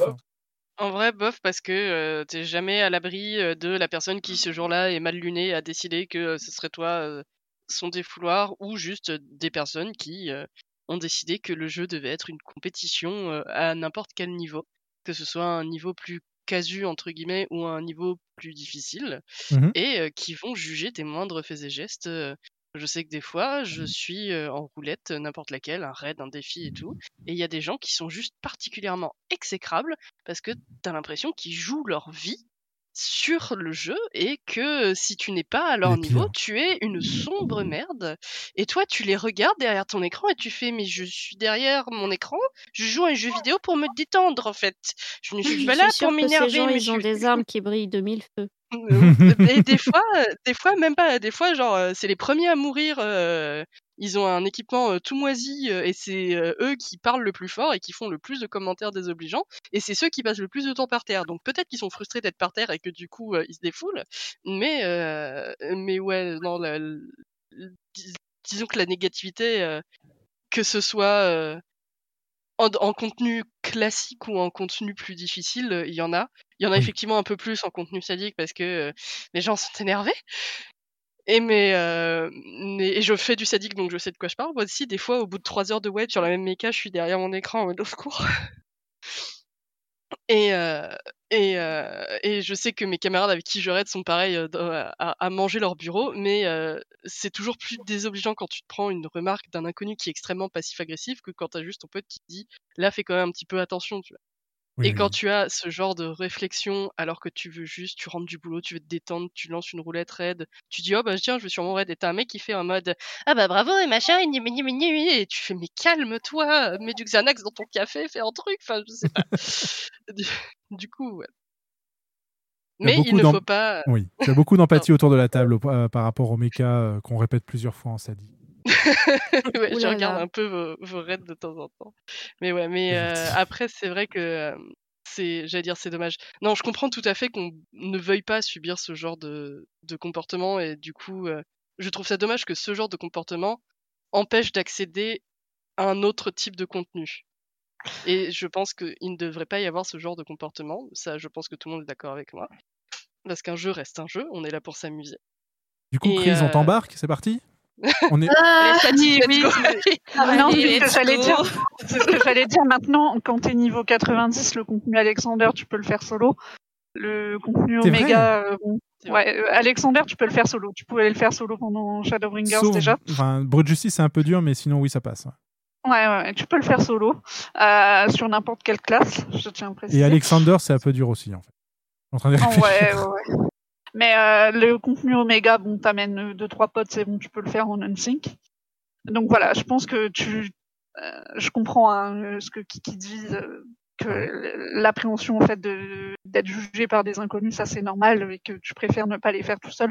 Mais du coup, oui, si jamais le faire en unsync et juste euh, suivre du coup euh, les les cinématiques, l'histoire, voilà, ça c'est possible de le faire euh, pratiquement solo ou avec euh, quelques amis. Et ne pas avoir à subir les. Ouais, n'hésite pas. Et, et Eden, c'est, euh, je pense, assez accessible en termes de Ouais, c'est mécanique. accessible maintenant. Euh, ouais, ouais, c'est assez accessible en termes de mécanique. Et je suis en train de réfléchir. Il me semble que sur Eden, que tu joues des RK, tu as juste à dire euh, j'offre tank et tu devrais pas avoir de soucis. Ouais. ok. Sauf si le, ma- le main tank euh, bah, est mauvais. Dans ce cas-là, c'est toi qui vas te retrouver avec l'aggro et il faudra effectivement. euh, Ça gérer, les mais- gens en confiance mais- quand tu dis ça, c'est. Ouais, mais non, mais les raids, euh, les raids euh, normaux sont assez, euh, sont assez permissifs, effectivement. Puis au pire, ben, on recommence. Et puis s'il y a un toxique, et ben. Euh, Bah, c'est le toxique qui vire en fait. voilà, c'est ça. euh, voilà. c'est- c'est cli- c'est clic droit, ex- exclu- exclure, et puis, euh, et puis on Sinon, attend. tout simplement, tu le mets dans ta blacklist. tu me fais un pied-bouche, reçois il n'y a pas de problème. hein. Ou tu le mets dans ta blacklist, et du coup, euh, ces, ces élucubrations dans le chat, tu les verras plus. Ouais. Très important ça les gens. hein. Quand euh, vous avez quelqu'un de toxique dans votre équipe et que vous êtes sorti de l'instance, vous allez dans communication, liste de contacts, vous allez avoir la liste des 50 dernières personnes avec qui vous avez euh, joué. Faites clic droit sur la personne qui a été toxique, mettre dans la liste noire et c'est terminé. Vous ne l'entendrez plus. Euh, C'est vrai que ça fait un moment qu'on on n'est pas venu me chercher en, en MP euh, à, à la suite d'une instance pour me dire que j'étais vraiment très mauvais. Mais sur Peut-être que Unreal- tu n'es pas mauvais. Si, si, ça- parce ça- que ça- ta ça- liste ça- noire, elle est complète. Alors ça, c'est peut-être possible. Alors pour l'histoire NK, il a bloqué à peu près la moitié des gens de ce jeu. ah ça, ça fait, ça fait longtemps que je joue en même temps, mais il y a des gens qui sont dans ma, dans, dans ma blacklist qui sont notés en introuvable. C'est tellement vieux qu'en fait, ils ont arrêté de jouer. Mais je les laisse, on sait jamais au cas où ils réactivent leur compte. Ou alors, c'est qu'ils ont changé de, de data center aussi. C'est possible aussi, ouais. Tout à fait. Euh, Mais euh, du coup, ça en se trouve, il les, a, il les a blacklistés trois fois. Ouais, c'est ça. Mais du coup, moi, en parlant de blacklist, euh, j'ai commencé à. Enfin, j'avais pas beaucoup de personnes dans ma blacklist, mais j'ai commencé à blacklister les gens quand j'ai joué au Crystalline Conflict, le, le nouveau mode PvP. Parce qu'en fait, les gens spamment de messages, donc en fait, je faisais que de les blacklister pour ne plus avoir leurs euh, quick messages. Ah, oui. Et euh, ouais, ma blacklist s'est remplie en fait en deux semaines. Et euh, moi, ce que, enfin, ce qu'on m'a expliqué, c'est Debbie n'est pas là pour en parler, mais c'est lui qui, qui a évoqué le point euh, lors d'un d'un stream euh, récemment. Apparemment, parce que en Crystalline Conflict, vous ne pouvez pas spammer ce que vous voulez. Vous avez des, des, des messages préenregistrés qui sont en fait des actions, et c'est en tapant sur ces messages que vous envoyez. C'est bien, j'attaque telle personne, je fais ci, je fais ça. Euh, et en fait, apparemment, il existe quelque part un dictionnaire et un lexique qui dit que si, tu, si on envoie tel message suivi de tel message, en fait, ça veut dire vous êtes des gros nuls. Si c'est tel message ou tel message, c'est euh, ah mais tu fais vraiment mal ton job, etc., etc. Oh la vache. Les donc. des toxiques en fait. Mais oui, Ou bah, alors, mais c'est les, les, les fameux Les marqueurs euh, toxiques que tu trouvent toujours des têtes. euh, un chemin. Oui. Ouais, ouais, ouais. c'est, euh, C'est Jurassic Park, mais moins bien. Ils ont trouvé une solution face euh, au spa- euh, spam de, de salut ou de merci, vu que c'est maintenant contre les tos du jeu. Fallait Oui. bien qu'ils trouvent quelque chose. Non, mais apparemment, genre, quand on dit euh, ma transcendance est à et qu'elle est à 0%, en fait, ça veut pas dire que la transcendance est à 0%, ça veut dire que euh, la personne est à 0%. Elle est nulle. Voilà. Et euh, bon. C'est terrible. Et euh, moi, je fais pas attention à ça, surtout en plus en. Ouais, euh, comme, parce que je joue en non ranké. Et, euh, et en non ranké, bon, bah, on est là pour faire des points, pour avoir des jolies armures, quoi. On n'est pas ou des jolies montures. On n'est pas là pour. C'est- mieux quand on gagne, mais euh, enfin, ça va vite, quoi. Le Crystalline Conflict, c'est des. Encore, bah là, on voit bien que c'est pas des IA en face, hein. c'est des vrais gens. Et euh, Oh, ça dépend. Il y a Oh là là. hein. il y a des bots. Ah oui, euh, t'es- il y a des, des fameux plugins qui te font utiliser les actions au moment le plus opportun. Je ne fais la promotion de rien de C'est interdit, donc il suffit de, de les, de les, dé- voilà, de, voilà. de les report. Utilisez le Voilà, report. mais- Donnez de le, enfin, le support euh, aime lire vos. Donnez du travail au MJ. Voilà. Mais euh, oui, voilà, du coup, ça, ça pullule hein, là-bas, ça pullule. Aïe aïe aïe. Donc c'est dommage parce que sur la 6.3 on n'a pas eu de raid, si on a eu le raid 24, mais euh, il Oui. n'y a pas grand chose à, spa- à, à spoiler finalement. Euh, parce qu'en fait le raid 24 est étonnamment lié pas mal à l'histoire d'Anne Walker, donc ça on va pas pouvoir en parler.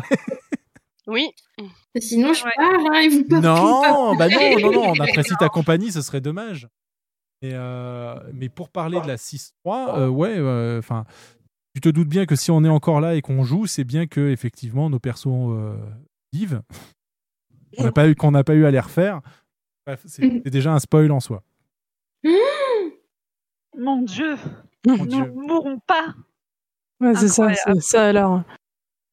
Bah, C'est- bah, D'ailleurs, dire que si- c'est encore les gentils qui gagnent à la fin? Oh là là, quel autre ringard. Et je trouve qu'ils ont bien réussi sur Anne Walker parce que on sait que les gentils gagnent à la fin, mais c'est la façon dont ils gagnent qui chante et inattendue. Et euh, C'est vrai. euh, ça, c'est plutôt sympathique. Donc, allez, un petit tour de table puisqu'on est là. Euh, un avis sur euh, sur cette 6.3 en termes d'histoire, du coup, enfin une note euh, genre de 0 à 10. Et on va commencer par Castel. T'as vu, j'étais sympa. hein. Euh, je l'ai déjà dit, hein. euh, Je sais pas si tu veux une note, on va dire euh, 3 ou 4. Et qu'est-ce qui, qu'est-ce qui remplit ce 3 et ce 4 Eh ben, c'est compliqué à dire sans spoil. hein. Euh, comme je l'ai dit, c'est. Ah si, un moyen qu'on puisse spoil. Euh, Chris, as-tu joué à Final Fantasy 4 Non. C'est dommage. Parce que si c'était oui, en fait, euh, c'est l'histoire qu'on est en train de vivre euh, actuellement dans, dans ce jeu. Oh. Mais euh, allez-y, enfin. je vous embête, allez-y, parlez. Non, tu nous embêtes pas. On, Non, pas du tout. on- on aurait dû clarifier effectivement les, euh, les sujets des dans, dans la préparation de cette émission. Il n'y a pas de sou. Ouais, vas-y, Castel. Euh, je, je te, je, propose à quelqu'un d'autre d'en- d'enchaîner. Je vais réfléchir un petit peu à comment expliquer tout ça sans spoil. Ouais, je peux continuer si vous voulez. Enfin, personnellement, je dirais que là, le patch, euh, pff, je sais pas, je dirais que c'est peut-être un 6-7, mais honnêtement, je suis bon public, donc euh, voilà. Et honnêtement, enfin, personnellement, effectivement, j'aime bien le personnage qui a été, qui a été introduit, en fait. Et euh, son, on va dire que je trouve son évolution mieux faite qu'un autre personnage qu'on a vu dans Shadowbringer. Et du coup, euh, c'est vrai que j'ai peut-être moins eu de problèmes avec, euh, avec cette partie-là qui peut être un peu. euh, qui peut être compliquée pour, pour d'autres personnes. Personnellement, j'ai bien aimé. Mais voilà, enfin, sans, on va dire sans plus. Je suis juste curieuse de comment ça va continuer, quoi. On passera à nous. Euh, je, pense, je pense que je vais être sur un 6-7 aussi. euh, des, petits, euh, des petits moments touchants justement sur la- le développement de notre nouveau personnage de la. Mhm. Euh, Mais, euh, mais comme je disais, au- au-delà de ça, en fait, bon, bah, moi j'ai juste vu euh, se euh, répéter un schéma de, du patch euh, d'avant. Mhm. Donc, euh, donc je trouve ça euh, un petit peu dommage et donc euh, Et on, on- le- ça, fait un peu expédier ces nouveaux méchants qui nous ont vendus pour cette nouvelle histoire. Donc je me dis bon bah ok d'accord. c'est un peu remplissage, ce- ce- effectivement. ouais. voilà, ce, ce n'est qu'une petite étape vite torchée dont on se fout. Donc c'est pour ça que je m'y implique pas plus que ça, vu que le jeu me fait bien comprendre que bah, c'est une petite étape et que le reste, le reste ce sera pour plus tard. Donc moi j'attends ça. J'attends le reste. Parmi nos invités, quelqu'un veut-il prendre la parole ou elle? Ah, sinon, tu peux faire dans l'ordre, je ne sais pas. Bah, Vas-y. Ok. Euh, du coup, pour la, s- 6.3, ça inclut seulement la, la quête principale? Ouais, on va rester sur la quête globalement principale là en ce moment. Ok. Euh, pour le coup, je suis un peu d'accord avec euh, Nawel. Euh, je trouve que le patch se répète par rapport euh, au précédent. Mhm. Le même ordre de choses, etc. Plus rapide. Euh, on- ouais, peut-être plus rapide, mais en tout cas, je, sans rentrer dans les détails personnellement, je vois exactement précisément où ça va nous amener par rapport à, des endroits dont on parle depuis le début du jeu, en fait. Mhm. Et euh, je, oui, je pense que cette partie-là est expédiée et que à partir de la cette, euh, 6.4, on va passer à d'autres personnages. Parce que ça, c'est plutôt une transition pour nous amener sur d'autres euh, gros sujets à régler, entre guillemets. quoi. 6.4, tu veux dire, ou plutôt 7.0 Non, je pense qu'en 6.4, on aura déjà 6.4. les, les, les- ouais, les préludes de ce qu'on va faire dans la prochaine expansion. Je, je pense que là, le- la prochaine expansion, on va se terminer ce qu'on vient de commencer et vraiment enchaîner sur ce qui va vraiment se passer plus tard. Si tu voulais prendre la parole? Euh, oui. Euh, moi, en note, je donnerais entre 5 et 6. Parce que, comme je disais, je suis un peu dans le flou, c'est répétitif. Et moi, contrairement à d'autres personnes, je sais que beaucoup de gens aiment le personnage qui a été introduit dans la 6.2, je crois. Moi, je suis pas du tout attachée. Euh, au début, ça allait, mais plus ça va, plus je trouve que c'est répétitif et ça commence à me lasser vis-à-vis de ce personnage. Et bah, j'attends la suite. Ce- Vraiment, cette MSQ de la 6.3, ça m'a. Je sais, d'habitude, ça, je lis, je suis concentrée, mais là, j'ai pas réussi. Et je me suis dit, euh, j'espère que ça va euh, revenir un peu autrement dans la 6.4. Parce que même euh, comment le boss a été introduit, c'était pareil que la 6.2, Mhm. je trouve. C'était assez répétitif. Donc ça m'a un peu euh, ennuyé. Voilà, ce patch m'a un peu ennuyé au niveau de la MSQ. Nzakel ou Achan Hmm. Je sais pas trop. Ouais, je vais y aller. je, je me permets. Vas-y, vas-y. Euh, je pense que je vais partir entre 7 et 8 parce que euh, j'ai joué à FF4 et du coup je pète un câble parce que je suis une grosse fangirl. Et euh, du coup déjà de voir ça depuis euh, la 6 points et quelques, quand ça a commencé à être introduit, euh, ça, ça me plaît beaucoup. Euh, et mais après, effectivement, euh, pour le moment, je trouve que c'est encore un peu flou, ce qui est normal, comme j'avais dit tout à l'heure, c'est un prélude. Je sais pas du tout où ils vont nous mener, euh, mais du coup, j'ai l'impression que c'est un petit peu trop flou pour le moment. Euh, sûrement une volonté de leur part de justement pas trop nous laisser voir où est-ce qu'ils veulent nous emmener, ce qui est cool parce que ça va être plein de surprises. Mais euh, moi, je j'ai un petit cerveau et euh, du coup, j'oublie vite les choses euh, d'un patch à l'autre. Et là, d'autant plus depuis qu'ils ont rallongé le temps entre deux patchs. Donc, je commence à avoir du mal à me rappeler de ce qui s'est passé. Et quand je refais avec un autre compte que j'ai sous le coude pour ça exprès, les patchs les uns à la suite des autres pour me remettre ça euh, frais en tête, je me rends compte qu'il y a beaucoup de choses qui se répètent. Et effectivement, je retrouve aussi également ce côté un petit peu redondant. Mais euh, c'est peut-être euh, peut-être pour nous empêcher de réfléchir à des trucs qu'on n'aurait pas vus aussi. Donc voilà, donc euh, sympa, mais pas parfait, donc euh, à voir où est-ce qu'on va. Et on termine avec Achan, donc. Alors, euh, comme les autres l'ont dit, euh, je trouve que ça a un petit côté redondant aussi, mais euh, que euh, c'est aussi, euh, bah, comme l'a dit euh, Pochips, c'est euh, une introduction, on va dire, euh, c'est vraiment une transition par rapport euh, à la prochaine extension. Donc, euh, ça, ça va pas être euh, quelque chose qui va forcément euh, péter le feu, on sort euh, des feux d'artifice, ça va être extraordinaire.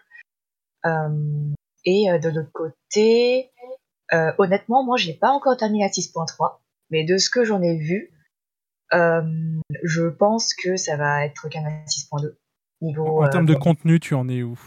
Ça, ça peut, c'est pas trop euh, du je spoil. On, suis- on sait qu'on a juste une. après le donjon.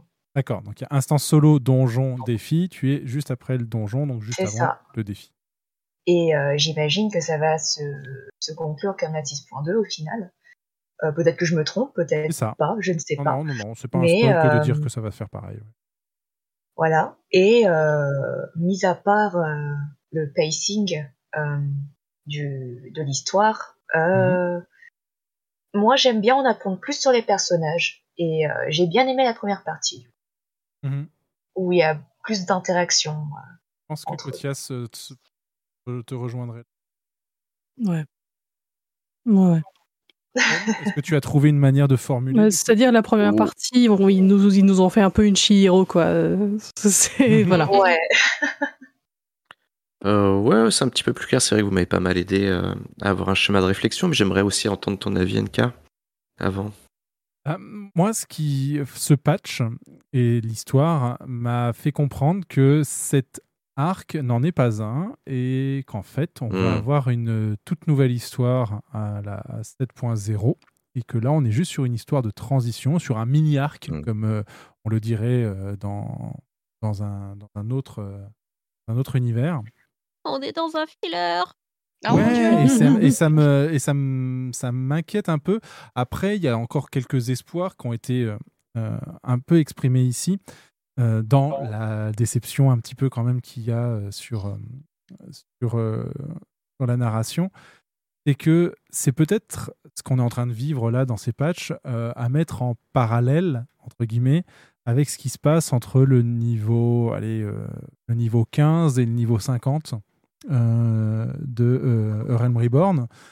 Et euh, à ce moment-là, enfin, allez, de niveau 15 et niveau 45, euh, à ce, moment-là, dans, l'histoire du, du jeu, euh, les, les enjeux sont assez euh, humbles. Le, l'ennemi qui est censé en être un euh, et qui nous est montré comme l'ennemi indépassable, euh, bah, on voit bien ce qu'il en est aujourd'hui.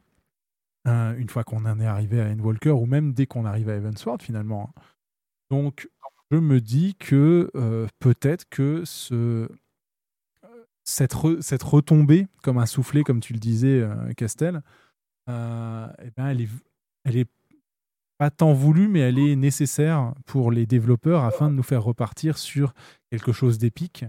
Et c'est juste un petit peu triste de se dire qu'effectivement, là, on est sur un filler qui reprend un schéma narratif qu'on a justement découvert dans un Mhm. autre Final Fantasy. Euh, donc, c'est assez triste de se dire qu'un Final Fantasy n'est pas original euh, à un moment de sa vie, euh, puisque c'est justement leur marque de fabrique d'avoir une histoire unique à chaque opus. Et avant de poser une question à, mes, à, à nos invités, justement, bah, je te rends la, la, la parole, Castel.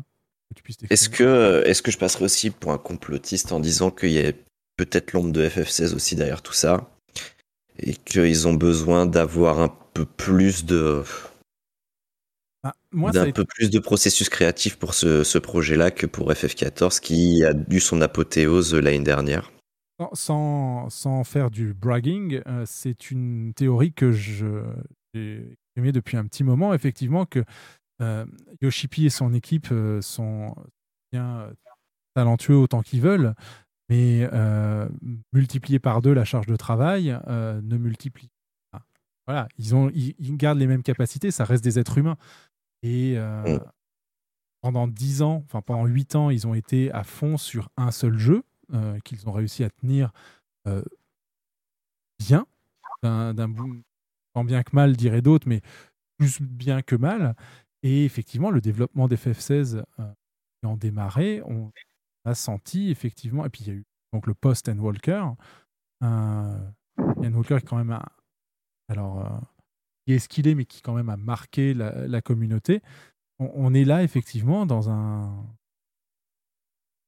dans, dans un contenu qui semble un petit peu euh, et, et qui est là pour nous occuper, mais qui effectivement euh, nous permet pas, c'est le terme qui a été utilisé plusieurs fois, qui permet pas de nous projeter, que ça reste flou, on sait pas trop où ils veulent nous emmener. Voilà, l'imaginaire a du mal à démarrer quoi. C'est Ouais, tout à fait. J'ai l'impression d'être la seule à avoir une, euh, une vision très claire de ce qui va se passer en fait. Alors, moi, la vision de ce qui va se passer, elle est assez claire. Mais ce que je ne comprends pas, c'est qu'est-ce qui va se passer euh, une fois ces patchs terminés, une fois qu'on arrivera à, l'extension, en fait. Ah, pour, pour moi, c'est très très simple. Et à la fin d'Endwalker, un des personnages nous, nous en donne un aperçu, justement. Et pour moi, c'est évident, en fait, ce qu'on va faire. Et c'est là où je te re- donc je vois très bien de quoi tu parles. Et c'est ça que moi c'est là où, où se tient une part de ma déception, c'est que quand euh, cette personne commence à faire cette liste, euh, j'étais tellement hypé. Et j'étais content que ce soit une cinématique parce que les cinématiques que j'ai fait en live sur Endwalker, la cam était off. Et c'est très bien quand la cam est off parce que ça me permet d'avoir des émotions euh, que j'ai peut-être pas envie de montrer à la caméra. Euh, et quand il a fait, voilà, quand la personne a commencé cette, euh, cette liste, c'est génial. Et quand le premier patch est arrivé et que j'ai vu que finalement, ce n'était euh, un des éléments de cette liste n'était que ah bah c'est cet élément-là en fait, et puis on va plus revenir. Ah bah c'est cet élément-là. Et en fait là, j'ai l'impression que la liste, on va la passez-moi l'expression, mais j'ai l'impression qu'on va la torcher en 5 patchs pour repartir sur quelque chose de euh, un peu plus long avec l'extension. Hum, J'ai pas l'impression parce que sans, sans spoiler hein, évidemment, mais euh, il y a des, des continents qu'on n'a pas visités qui sont, qui sont très très importants depuis le Mais début. on, on est d'accord Ah, qu'on va aller ouais. là-bas, mais pour l'instant, on n'a aucun élément de départ de pourquoi on va aller là-bas.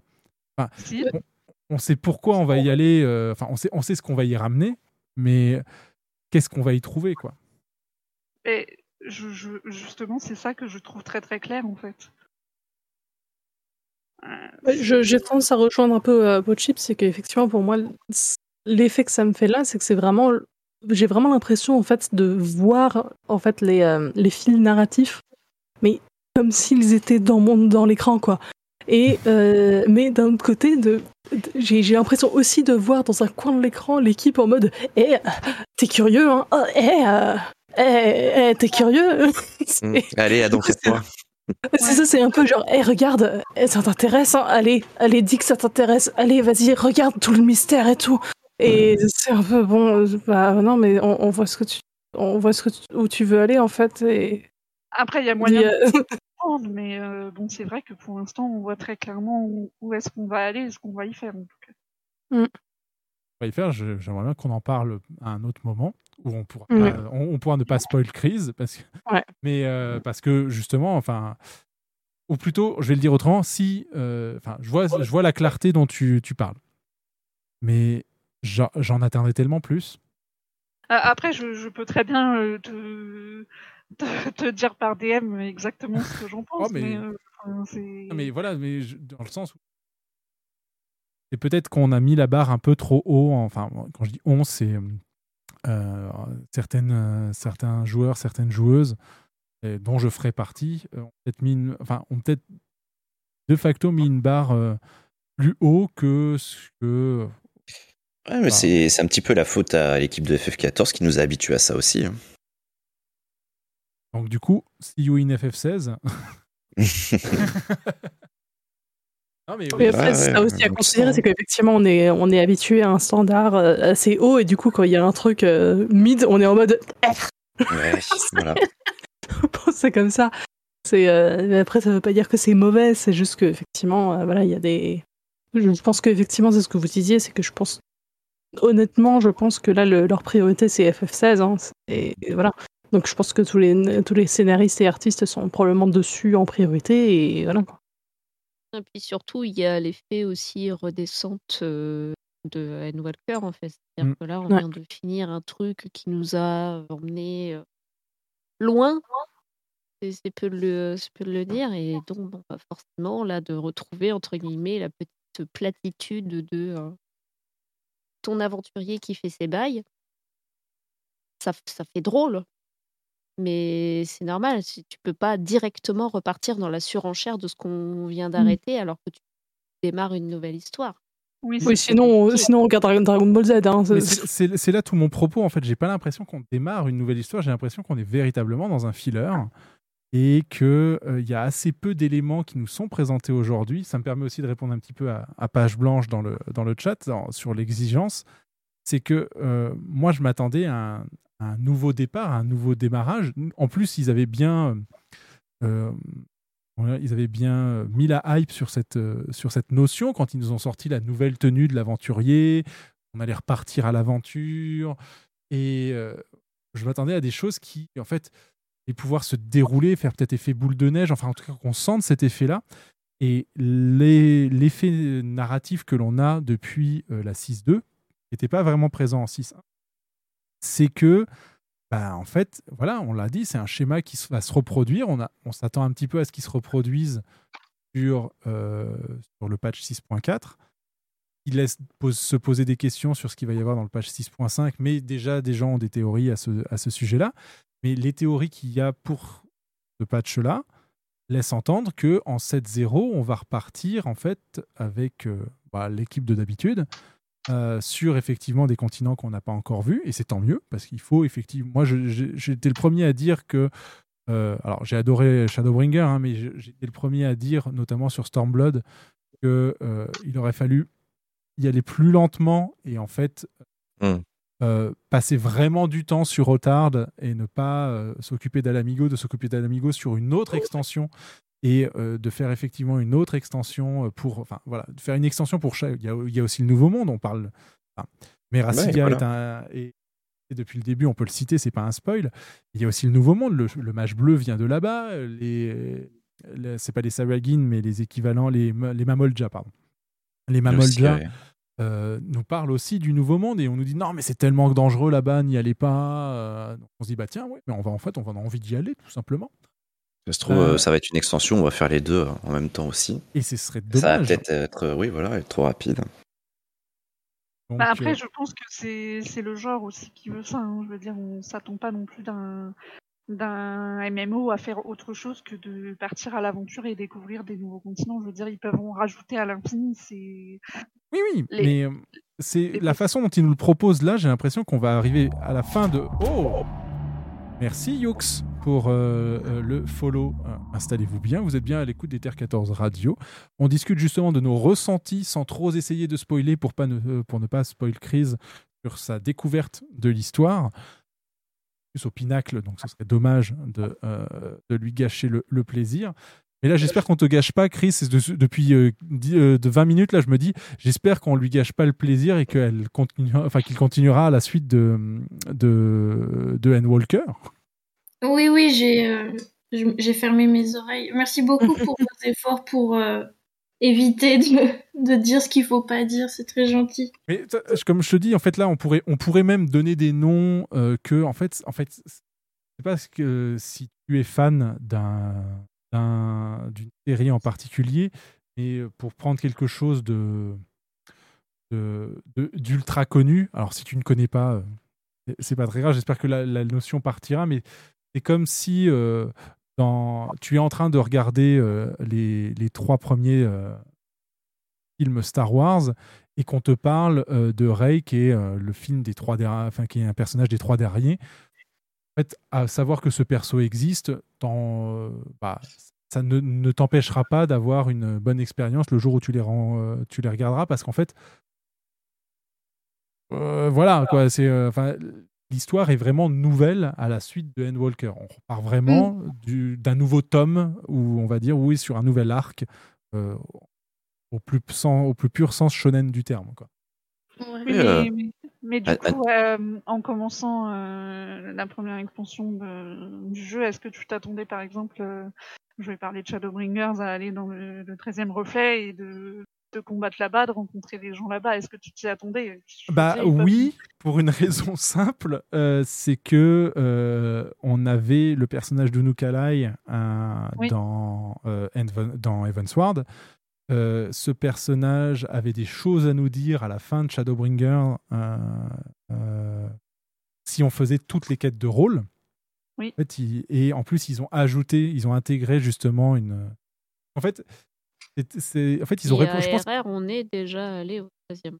oui, puisqu'on y est allé. On y a fait un tout petit passage, mais On y est, ouais. Et euh, en fait, c'était pour, pour faire le lien avec, cette, avec ce que tu dis avec cette question, c'est euh, notamment euh, quand euh, ils mettent en place le personnage de, euh, de Scylla dans l'histoire de Shadowbringers, euh, on s'est posé la question avec des, avec des camarades de bah ouais, mais ils avaient un personnage issu du 13e reflet. Ils en, ils en avaient un. Qui était là. Pourquoi ne pas l'avoir utilisé? Et plus tard, se sont fait, ouais, mais regardez, en fait, les deux persos sont liés. Enfin, on- on arrive à les, à les lier ensemble et il va se passer quelque chose. Donc oui, à la... pendant Shadowbringer, il était assez évident qu'on allait aller sur le 13e. Et d'autant plus que euh, Shadowbringer est une extension qui a énormément marché et marqué, puisque euh, elle reprenait tout de zéro. C'est-à-dire que on pouvait suivre un petit peu les événements de Shadowbringers sans avoir fait véritablement, euh, je veux dire en tant que viewer notamment, sans avoir fait véritablement Realm Reborn, Evansworn et Stormblood. Parce que comme c'était un nouveau monde dans lequel on découvrait des choses, bah, tout le monde était au même niveau en fait. Et c'est ça qui, à mon avis, fait beaucoup marcher le jeu, outre le fait aussi que c'était la période Covid, que donc euh, beaucoup de gens regardaient des streams. Et le fait que c'était un, un univers facile d'accès, puisqu'on n'avait pas à se taper les trois extensions précédentes pour être dans un mode découverte et de comprendre ce qui s'y passait, ça a aidé, à, la, à mon sens, à la, au succès de, de l'extension. Et comme je le disais juste avant, pour euh, te finir de te répondre, Podchips, euh, le... moi je m'attendais à ce que ces patchs-là, quand, ils nous ont- quand ils nous ont dit, alors cette fois-ci, Endwalker, ça se termine à la fin de l'extension Endwalker, vous n'aurez pas à faire les trois patchs qui suivent pour avoir la véritable fin de l'histoire qu'on va vous raconter. L'histoire se terminera vraiment à la fin de l'extension que vous allez acheter. Attendez à ce qu'ils se servent des patchs qu'on est en train de vivre pour faire ce qu'ils ont fait au début de euh, Realm Reborn, c'est-à-dire à, à poser des, des marques, à nous dire, bah voyez, il y a, il y a telle faction ou telle, telle entité, elle a tel, euh, tel objectif, il y a telle autre faction, telle entité, elle a tel objectif, et bah voyez, il y a, il y a un conflit qui gronde, il y a un truc qui... bah, mettre un setup en fait, et c'est ça que je ne ressens pas dans les patchs en fait. Je sens quelque chose où on nous demande de- d'aller vite, et euh, pour, le- pour, le- pour terminer là-dessus, le, en gros, le personnage que l'on va très probablement à 90% de chances avoir comme défi sur la 6.4, moi je m'attendais à ce que ce soit le boss de fin. de- D'accord. Oh non, je... non. Je m'attendais à ce qu'on passe beaucoup, beaucoup, beaucoup plus de temps dans l'ex. Je, je vois ce que tu veux dire. J'avais un peu au début le même ressenti que ça allait durer beaucoup plus longtemps. Mais là, vu comment ça se prépare, en 6.4, c'est fini. Oui, clairement. Mm. Clairement. À moins Euh, d'un giga plot twist qu'on n'a pas vu arriver. Oui. Il y a, peut-être aussi un petit problème de rythme parce que la 6-2, elle, a réussi, elle réussissait quand même à, à, comment, à, me, à me captiver. La 6-3, on est vraiment sur du, sur du réchauffé, sur de la nouvelle no- notion de c'est quoi l'amitié, qu'est-ce que c'est. Enfin voilà. C'est ça un peu qui m'a perdu, que j'ai trouvé. bah, voilà quoi.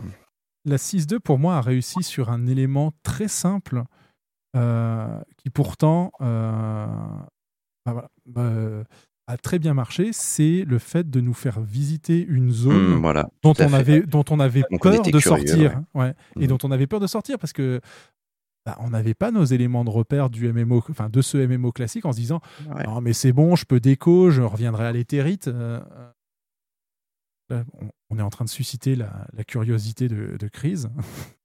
Euh, ouais, j'ai envie de relancer le jeu, là, j'en ai Euh, marre. mais voilà, non mais voilà, donc la, la- la 6.2 elle avait réussi ça et c'est vrai que bah, il y avait une tension. J'étais, ouais, moi, j'étais bien euh, happé et hypé et euh, ça effectivement on l'a pas retrouvé en 6.3. Complètement pas. Non, au contraire, même t'as- c'est plutôt l'inverse. Et à chaque fois, à chaque fois que tu as l'impression que ça va se repasser comme ça, il y a, il y a quelqu'un qui sonne à la porte, on va dire. Si vous voyez la métaphore. Oui. Oui. C'est le fleuriste. Bah, Éventuellement, si ça vous si ça vous convient, je propose de peut-être rétro-pédaler un tout petit peu pour quand même permettre aussi à Chris de, de s'exprimer un peu le Moi, j'ai pauvre. une, j'ai- j'ai- ouais, j'ai une question justement pour, qui permettrait peut-être à Chris de, de s'exprimer. Alors j'espère que la question justement va lui permettre de s'exprimer. Vas-y, du coup. Du coup, vas-y. euh, bah là, on, en- on- on a parlé FF14, on a parlé de ses références aux autres FF. Est-ce que, euh, enfin, c'est une façon, c'est quel est le FF qui vous a le plus marqué? Est-ce que vous jouez, est-ce que vous avez joué à d'autres Final Fantasy avant FF14 Non. Non? C'est ton premier FF oui, c'est mon premier. Et comment t'es tombé dedans alors? Euh, eh ben, tu peux demander aux deux, à deux personnes qui sont actuellement euh, en live avec nous actuellement, parce que j'ai eu droit à une grosse propagande pendant le confinement. Euh, bonjour euh, Pochips, bonjour Achan, c'est à vous que je parle. Eh ben, c'est à vous qu'est le micro, du coup. Euh, J'assume la propagande euh, totalement. Saviez-vous qu'il y a un essai gratuit jusqu'au niveau 60 Bref, Non, non, vraiment, je- j'assume totalement parce qu'en fait, j'ai j'ai subi exactement le même sort euh, que notre amie Crise. Mais euh, du coup, pour répondre à la question, euh, c'était mon premier MMO. Euh, pour les Final Fantasy, j'avais joué au Tactics sur euh, DS. Sans, sans vraiment euh, m'élargir dessus parce que j'étais euh, plutôt jeune et bon voilà, c'était pas. Moi j'étais plus intéressée par Nintendo, quoi. Mais après, j'avais vu aussi pas mal de FF7. J'avais commencé, je ne l'ai jamais fini, mais il y a vraiment des personnages que j'aime beaucoup. Et voilà.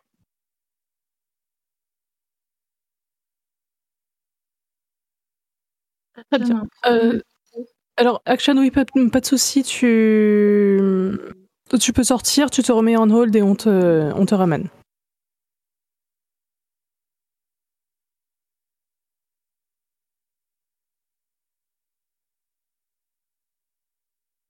Ok. En attendant que Action ré- voilà, règle ses soucis, je vous propose que peut-être Yoshi ou que, que Yoshi ou Enza euh, reprennent. Est-ce que ça va mieux, Action? Ah, c'est parfait. C'est en fait, vous bon n'entendiez plus du tout. Du coup, euh, j'ai dû aller sur le stream pour, euh, vous entendre. Merci. Bon, du coup, comme t'es revenu. Oui. Qu'est-ce que j'ai raté? C'est euh, Kiki qui nous. Je vous ai balancé sous le bus. Voilà. Voilà. Hein Parlons de propagande. Je, je lui demandais que- comment est-ce qu'il était arrivé sur FF14 et visiblement Oui. tu as une histoire. J'ai une histoire. Et merci à Mandarius euh, pour le follow. Oui, apparemment c'est un peu à cause de toi aussi que, que Chris est tombé de. Oui, tout à fait. Alors, Euh, quelle est cette histoire? Eh bien, euh, figurez-vous que j'ai une petite mémoire, du coup, je ne sais pas du tout de quoi on parle. Ah bah, c'est à- force de forcer et de montrer nos Bah, personnages. peut-être, ouais, c'est ça, peut-être. Ouais, bah c'est surtout qu'elles étaient tout le temps en train de faire les donjons ensemble et faire l'aventure ensemble, donc euh, forcément elles en parlaient. Surtout Pochi qui adore un petit peu beaucoup euh, sa wall, donc euh, nous spammer euh, très très belle wall. Pareil pour Achan, parce que bah forcément on, on se donnait des news, euh, enfin elles donnaient des news par rapport au lore de leur euh, wall respective. Et donc, euh, bah forcément, ça donne envie. En plus, le, jeu est très beau, les musiques sont cool, il y a des armures, il y a des épées. Forcément, ça a un peu attiré quelques personnes de notre groupe d'amis, dont, moi. Nice. Et donc la question était bah, pour Podchips et Achan aussi, elle et Yushi, que c'est votre premier FF et sinon, euh, quelle est votre, votre expérience, votre bonne expérience, votre souhaitez partager sur les Final Fantasy en général? Moi, c'est pas mon premier FF. Euh, Alors, le premier FF auquel j'ai joué moi-même, c'était FF15. Mhm. Et du coup, euh, à l'intérieur, j'ai vu qu'il y avait la quête de FF14. Pour ceux qui le savent pas, il y a une petite quête de FF14 où tu dois aider une Micoté euh, à vaincre Garuda ou un truc comme ça. Garuda de, du coup de FF14. Et déjà, je connaissais le jeu depuis avant, avec des streams de Atomium en particulier. Et ça m'avait trop intéressé, mais je n'avais pas la connexion pour. Et c'est à la fin de mes études où je me suis lancée dans le jeu.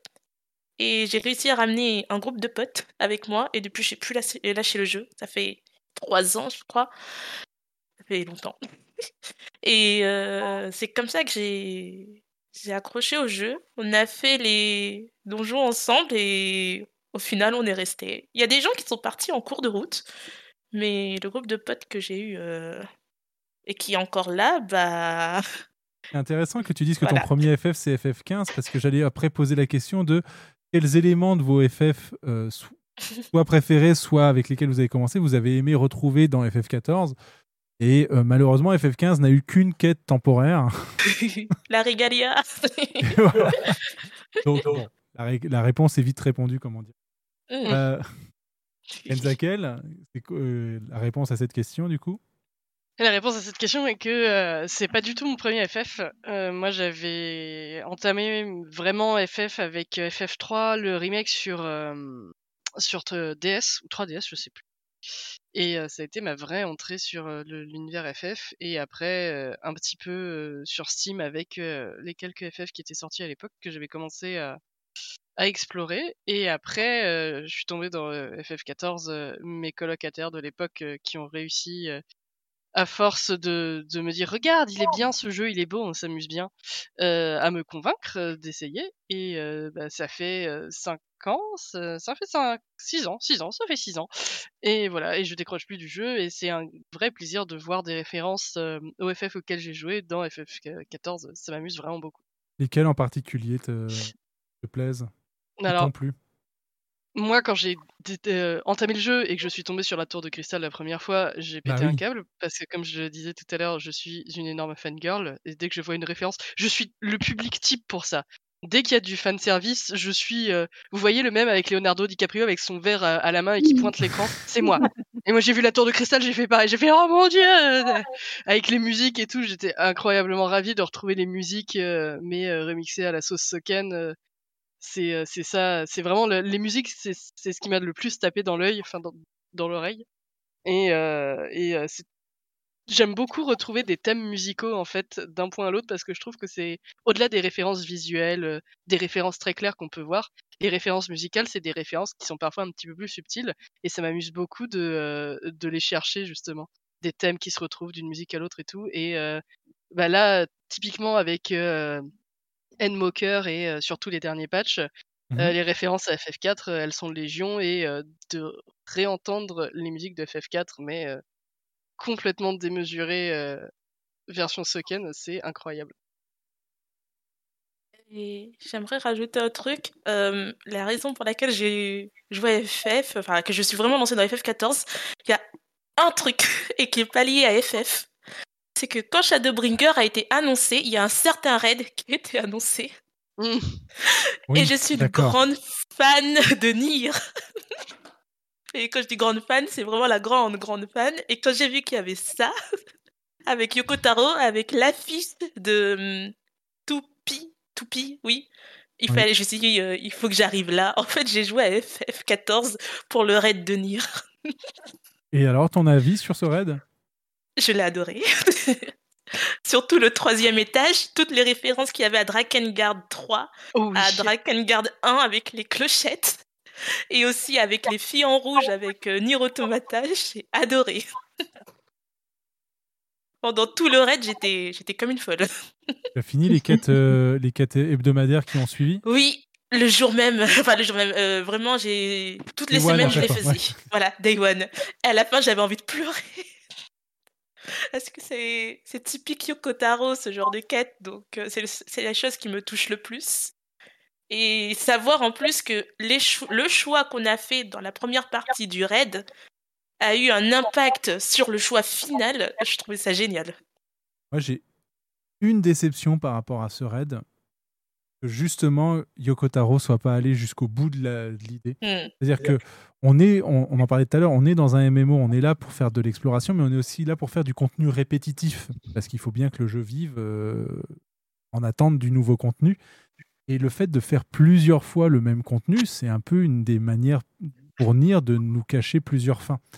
Et je Oui. m'attendais à ce que, genre, il y ait une fin cachée si on faisait euh, 30, 40, 100 fois le raid, ou justement que les quêtes euh, hebdo soient- amènent à la fin sur une quête répétitive qui nous permette tous les, toutes les semaines de devoir refaire les raids pour aller chercher quelque chose en particulier qui ferait que on aurait un dénouement particulier. Le fait qu'il n'y ait eu qu'un seul dénouement, ça m'a un petit peu déçu euh, personnellement, mais bon.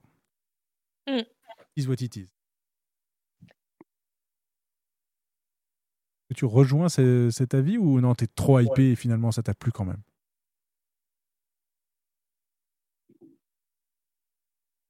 Réfléchir, Yushi. Répétez la question, excuse-moi.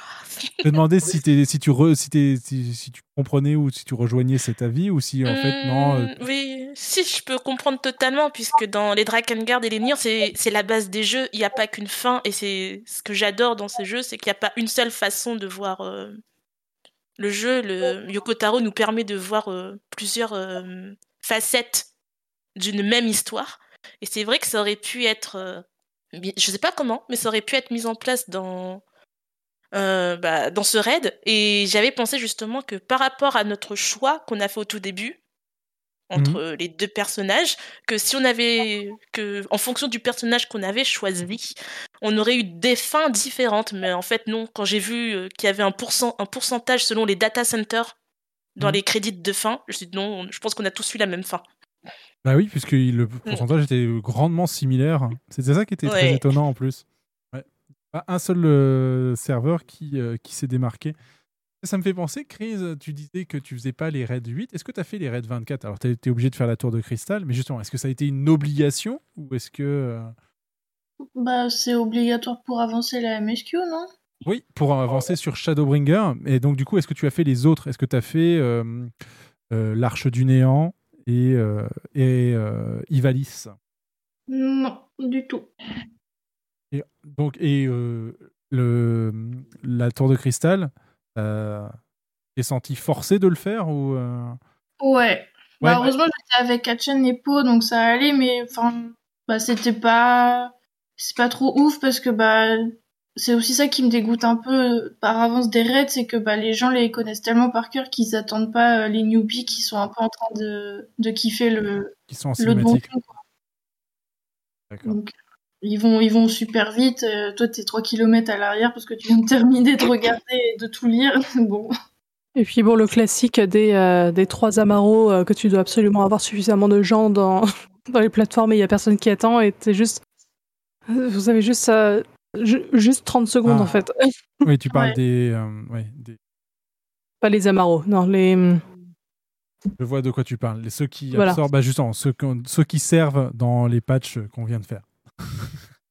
Voilà, ceux-là. Les Atmos. hein. Les Atomos, Merci, voilà. Les Atomos, voilà. Mais effectivement, euh, enfin, parfois il y en a qui sont un peu, enfin surtout effectivement sur la tour de cristal, euh, il y en a qui sont vraiment beaucoup trop pressés et ça fait un peu euh, wipe euh, pour euh, zéro raison quoi.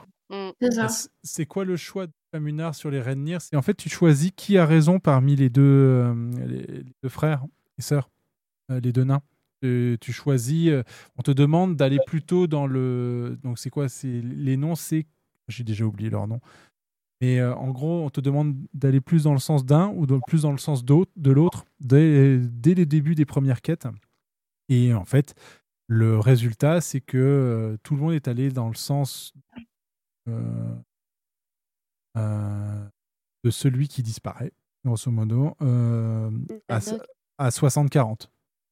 Donc, Sur tous les data centers, plus ou moins, c'était ça la. Anog et Konog, Et... ouais. Voilà. et le plus intéressant, je trouve, c'est le parallèle qu'il y a entre eux et Devola et Popola. Ils se ressemblent beaucoup. Je reviens sur ce que tu dis, Chris. Ça peut te rassurer. Sur les raids 8, et les gens sont obligés de t'attendre.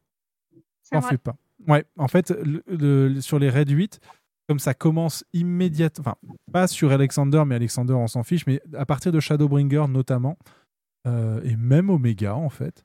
Euh, oui, même Omega. Donc, même euh, les raids de Stormblood, les 8 de Stormblood, les, combats sont des combats dans. Enfin, tu, tu popes dans l'arène face au boss. Ce qui fait que si une personne est en cinématique, les, les autres joueurs sont verrouillés en attente que toi tu aies terminé la cinématique pour Ah, pouvoir, cool, ça. euh, pour pouvoir que le, le combat commence.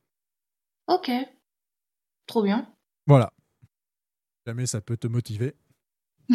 Je sens que on essaye un peu de me pousser à faire des raids. Hein. Un peu, un peu. Ah, je sais pas, si, si t'aimes si t'aimes bien les musiques, les musiques sur Omega sont quand même bien cool. Celles sur Eden aussi. Bon, Alors, voilà. dans Eden, je suis déjà vendue parce qu'il y a des lesbiennes. C'est tout. Enfin, c'est ce que j'allais ce sur le, channel. Do it for the lesbians. Omega, t'as. Bah justement, t'as une IA qui. Euh, sait pas trop quel genre elle doit prendre. Et qui, euh, IA du non coup- binaire, let's go. Ouais, c'est une IA non binaire. hein, Complètement ça. Gender fluide. Je prends. Bon, et euh, gender fluide au sens premier du terme, d'ailleurs. Oui, tout Euh, à fait. moi, je dirais même que là, l'IA, c'est gender equal no. voilà.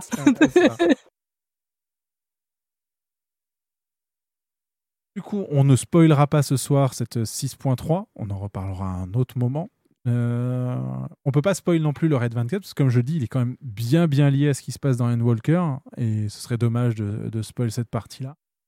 Euh, Qu'est-ce qui nous reste alors qui a été apporté avec cette 6.3 La Eh Lille. ben, moi, j'ai quelque chose à dire. Vas-y, Castel. Euh, parce qu'on n'avait pas eu, on n'a jamais eu l'occasion finalement d'en parler de ce contenu. C'est le, le donjon en branchement, les canalisations sildiennes.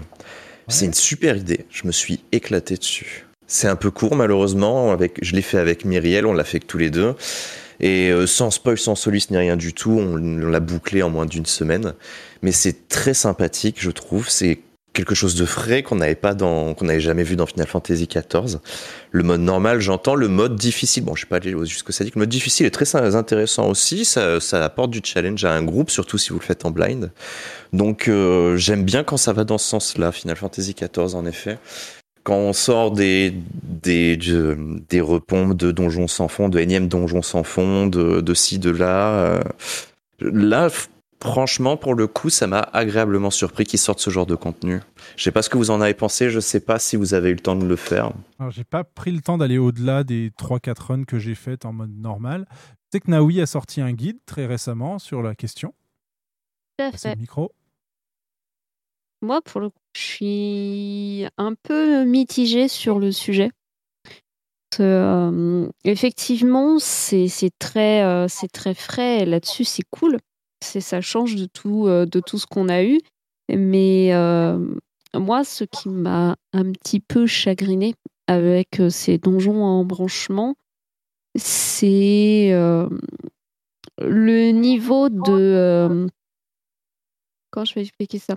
La- La non-corrélation entre la plupart des méthodes que tu as pour déclencher un embranchement et ce que tu obtiens à la fin, ton petit bout euh, d'histoire. Enfin, c'est Oui, c'est compliqué à pour, pour le coup, il faut pas que je spoil d'indice ou quoi, mais, Mm. mais parfois tu as un truc tellement insignifiant à faire pour, euh, changer, te- ouais, pour, pour avoir un embranchement que euh, j'étais là, je fais alors oui.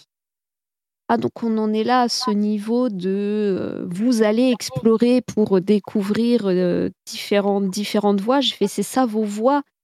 C'est euh, littéralement marcher à tel endroit ou pas marcher à tel endroit et ça te fait un autre embranchement. Je à ce niveau-là, je Mhm. m'attendais à autre chose. Quand ils nous l'ont vendu, je m'attendais à un truc avec euh, Ouais, des vois. couloirs cachés et tout. Donc ça, ça m'a pas mal fait redescendre. Après, bon, bah, par contre, derrière, euh, j'ai bien passé mon temps à lire toutes mes petites histoires, tous mes petits trucs du bouquin de Nanamo. Ça, c'était très cool. Pour en apprendre plus. Et euh, même dans certains éléments de décor, euh, t'en apprends sur, euh, sur les Amaljas, sur tout ça, sur tout le côté lore. C'est super cool. Mais le côté exploration et découvrir plein de chemins cachés, mis à part l'embranchement 12, sinon le reste, j'étais assez fait mais. Mais ça reste quand même quelque chose de, de, de chouette. Et euh, je me dis que bon, bah là, c'était peut-être juste parce que c'est la version, enfin, c'est le premier jet. Donc, euh, ils, ont- ils nous en ont prévu d'autres et j'espère qu'ils continueront de pousser le concept parce que l'idée est bonne. C'est un bon point de départ, mais je regrette juste le fait qu'ils aient, qu'ils aient pas poussé le truc encore plus loin. quoi. C'est, pour moi, c'est encore un peu trop timide. Vous voulez nous dire dans le chat ce que vous en pensez de ce donjon à embranchement? Point d'exclamation Discord dans le chat. Vous pouvez nous appeler, réagir en direct. N'hésitez pas, nous ne mordons pas, sauf si vous le demandez. Et euh, le consentement, c'est important. Euh, Qu'est-ce que vous en pensez euh, parmi les, nos invités donc, de, ce, de ce contenu du donjon à embranchement Donc, Chris, tu ne l'as pas pu le débloquer encore, mais un petit aperçu. Grosso modo, c'est un roguelike hein, à la sauce FF14.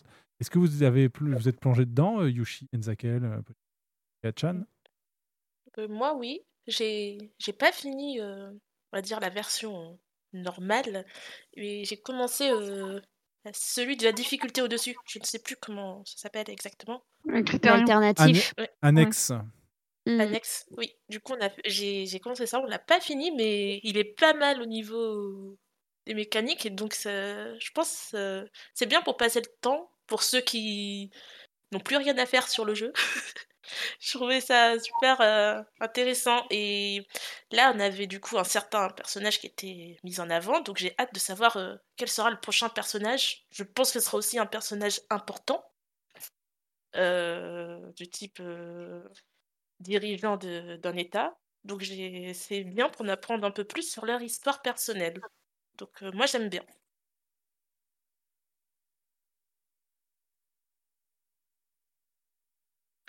Euh, moi, Euh, je, j'y ai bon, joué. Euh, j'y ai joué, du coup, j'ai pas fini le, la version normale, j'ai presque fini de débloquer toutes les pages. Euh, j'ai fait le, la version difficile. Euh, euh, côté histoire, euh, je suis mitigée. D'un côté, c'est bien, ça donne du lore et tout, mais bon, encore Hulda, quoi. Changer de disque. Euh, côté des côté reward, euh, bah, ce qui est intéressant, c'est la version normale. Le glam, on l'a sur la version normale.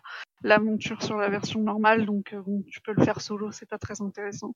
Et la version difficile, bah, tu peux l'acheter sur un arcade board, c'est pas intéressant. Je pense qu'ils ont des progrès à faire sur ça, en tout cas, d'un point de vue au niveau contenu au niveau, en fait, c'était décevant. Voilà. C'est à peu près ce que dit Amandarius dans le chat d'ailleurs. Je pense que le les ce qui ce qu'on gagne en fait à la fin du, du donjon n'est pas intéressant en fait. C'est ah, c'est même pas un- il y a même pas de challenge en fait à le faire donc euh, en, en une soirée tu peux le plier quoi donc euh, voilà très intéressant. Chan, quelque chose à rajouter à ce, au sujet de ce contenu? Euh, alors moi du coup à la base j'adore tout ce qui est à choix. Du coup euh, j'ai été enchantée euh, quand j'ai vu la nouvelle des donjons des donjons à embranchement. Euh, car du coup ça, ça, ça nous disait qu'on aurait un donjon avec des choix. Et j'ai bien aimé y jouer. J'ai joué avec des amis. Du coup c'était très fun. Mais on a vraiment eu beaucoup de mal à trouver des embranchements par nous-mêmes parce que euh, comme avait dit euh, Naoui, euh, ça, ça se joue à rien du tout. Donc, euh, faut, vraiment être très précis par rapport à où est-ce qu'on marche, etc. Et nous, on s'attendait vraiment à des, des choix qui sont plus bruts de décoffrage qu'on nous mettait sous le nez.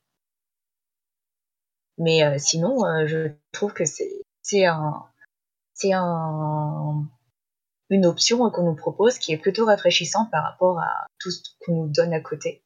Et euh, j'ai bien, j'ai- j'aime bien avoir euh, du lore euh, et compléter mon petit carnet. Et j'espère qu'on aura d'autres donjons en branchement qui sont, sont qui, sont spécial, sont centrés sur d'autres personnages, comme par exemple celui dont parle Yushi. Mhm. Et pour, pour, euh, pour euh, répondre à ta question, Castel, euh, la version sadique n'a rien de différent de la version euh, annexe. Ouais, Mhm. c'est juste que tu n'as pas le droit de mourir. D'accord. Sinon, tu finis pas. Et en fait, il faut que tu résolves, enfin, faut que tu fasses les mécaniques. Mais c'est les mêmes mécas, ouais. C'est exactement les mêmes. Pareil. D'accord. Lâche le, la version annexe, que tu ne meurs pas, tu peux essayer le sadique sans mourir. Et arriver au bout tout pareil. Ok, ok. Non, mais après, j'entends que vous avez pu être déçu par les par le type euh, de d'énigmes pour les embranchements.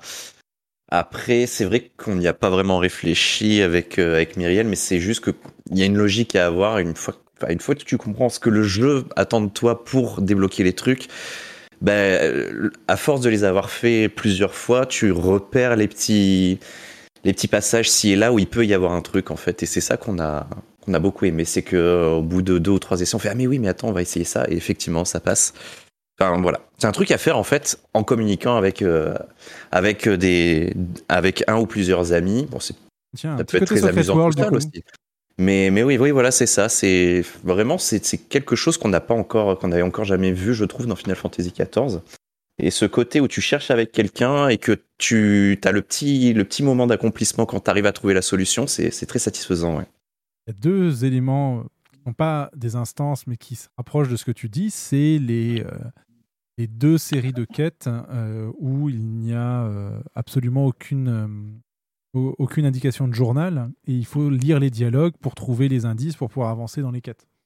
Y Après là, que- voilà, c'est des quêtes, quoi. Ouais, oui, mais voilà, mais il y a deux séries de quêtes qui sont euh, Mhm. avec Ouais, ah oui, il faut bien, faut bien lire, il faut bien trouver l'indice dans ce que dit la personne, euh, ce qui, sinon on n'arrive pas au bon endroit. Là, ils ont fait ça, mais en, instance, du coup, de ce que, je comprends. Il faudrait que je les finisse. C'est juste que bah, il y a beaucoup trop de choses à faire dans ce jeu et il n'y a pas assez de, temps dans une journée. D'ailleurs, en parlant de pas assez de temps dans une journée, euh, est-ce que euh, vous, avez d'autres sujets que vous voulez euh, aborder ou serait peut-être petit le temps? Ouais, effectivement, j'avais, je, je vais ré- rétro-pédaler un peu, on va dire, euh, sur un truc un peu plus général euh, artiste. Mhm. Et euh, c'est donc c'est- ça, ça vous concerne vraiment tous les tous, tous les cinq. Et j'espère que qu'elle sera pas trop tendue comme question finale. Oh là. Euh, le- alors, le, on va dire le titre de l'idée, c'est tuto commission. J'ai pas Donc, compris. tuto commission. Donc, Oui. comment choisir son artiste? Quels éléments devrait-on donner et quel type de capture d'écran devrait, devrait-on donner? Pour faire une commission efficace Ah, ok. Faites de belles refs. Ah oui, s'il vous plaît. Ouais, ouais, ouais, des images. Du- des pieds à la tête. J'a- J'avais fait un, un guide justement sur ça. Faudrait que je retrouve le thread si ça intéresse des gens, mais justement pour faire des des belles références de vos personnages en utilisant euh, G-Shade du coup. Des références parfaites pour les artistes. Et Mais si vous n'avez euh, pas G-Shade au cas où, je- sur FF, c'est simple, vous prenez un, un appartement, vous mettez un panneau de décor blanc et vous mettez votre personnage dessus. Vous le prenez de face, de profil, de derrière. Ça fait Exactement. trois screens. Voilà, c'est très facile avec Et des, neutres et puis. euh, voilà. Et, Et si, si vous, vous avez faites en plus pas- des zooms sur les accessoires, alors là, c'est la cerise sur le gâteau. Et si jamais vous n'avez pas d'appartement, il y a un paysage très blanc euh, dans Unwalker. C'est 1, 2, 3, 4 à quatrième zone. Je sais pas si Chris est déjà arrivé, donc je vais pas trop dire. C'est la quatrième zone où on affronte le premier boss. Voilà. Je ne pense pas qu'il y soit arrivé. Ah oui, oui, oui, je vois. Il y a une zone, voilà, c'est blanc. Vous pouvez faire des screens ici. Exactement. Ah oui, tout à fait, oui. Mais oui, donc effectivement, je. C'est effectivement ce que j'avais compris qu'en général, les screens où c'est. euh, où concrètement, c'est soit juste la photo du, euh, du mock station euh, que la personne a retrouvé à l'arrache, ou alors la photo du, de, de l'écran de, de base. Euh, en général pas conseillé parce que c'est très obscur en fait. Euh, voilà. Et euh, de ce que j'ai. de- Aussi, justement, ce qui, pourrait, hein, ce qui pourrait intéresser, en général, qu'est-ce que vous attendez de la part du commissionneur qui vous donne comme information? En fait, au-delà des screens. hein. L'attitude qu'il voudrait pour son Oui. personnage, le caractère, Ouais. parce que ça peut aider aussi à travailler sur les expressions. Est-ce qu'il y a des, des détails qu'on voit pas forcément, genre euh, des cicatrices, des tatouages, des machins, des détails que la personne ne peut pas rajouter sur son personnage en jeu, mais qu'il aimerait bien voir, genre euh, des, des, des tatouages, des cicatrices, des machins et tout, pour me répéter. Et, euh, et ouais, plus il est clair sur ce qu'il veut au niveau de la pose, de l'ambiance, de l'expression, euh, de l'atmosphère générale, plus il aura une commission qui sera euh, conforme à ce qu'il désire. Ok. Très bien. Et euh, effectivement, ensuite, juste dernière question. Enfin, en général, enfin, c'est, je sais d'expérience que c'est pas forcément évident de choisir un, un bon artiste, mais vous, de votre point de vue, euh, comment est-ce que comment est-ce que vous conseilleriez de euh, de, de de choisir un artiste qui pourrait faire ce qu'on demande en fait, tout simplement? Moi, je dirais de prendre un artiste qui connaît un peu l'univers quand même. Par Clairement. exemple, euh, prendre, un- si vous voulez faire une commission de FF14, quand même prendre un artiste qui connaît FF14. Parce que je ne sais pas si vous demandez un truc spécifique à FF14 et que l'artiste ne connaît rien, c'est très très compliqué de se faire comprendre.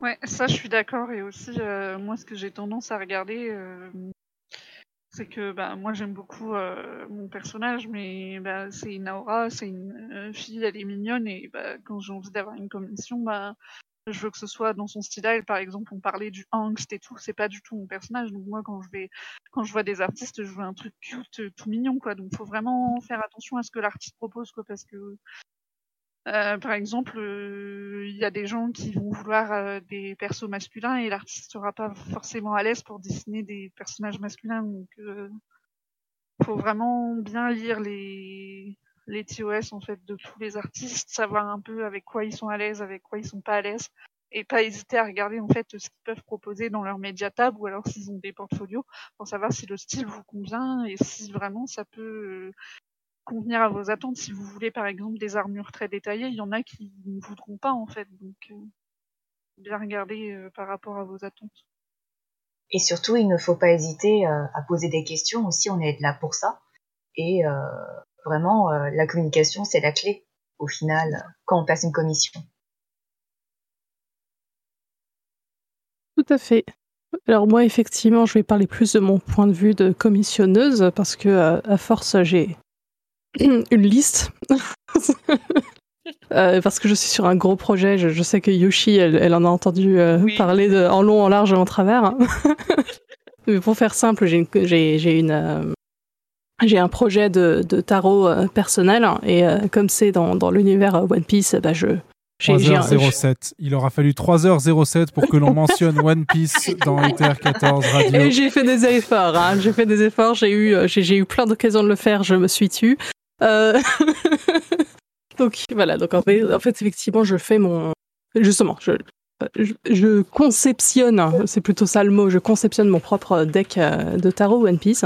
Et donc ça passe par tous les comptes, toutes les prises de contact avec tous les artistes possibles et imaginables euh, de la communauté One Piece, parce qu'effectivement, vaut mieux que ce soit de la communauté. J'ai deux, j'ai deux cartes qui n'ont pas été faites par des artistes de la communauté et ça se voit. Elles sont magnifiques, mais ça se voit, qui qui connaissent pas One Piece. Euh, et c'est effectivement, enfin, en général, plus on, donne de détails et plus la personne va pouvoir faire ce qu'il faut.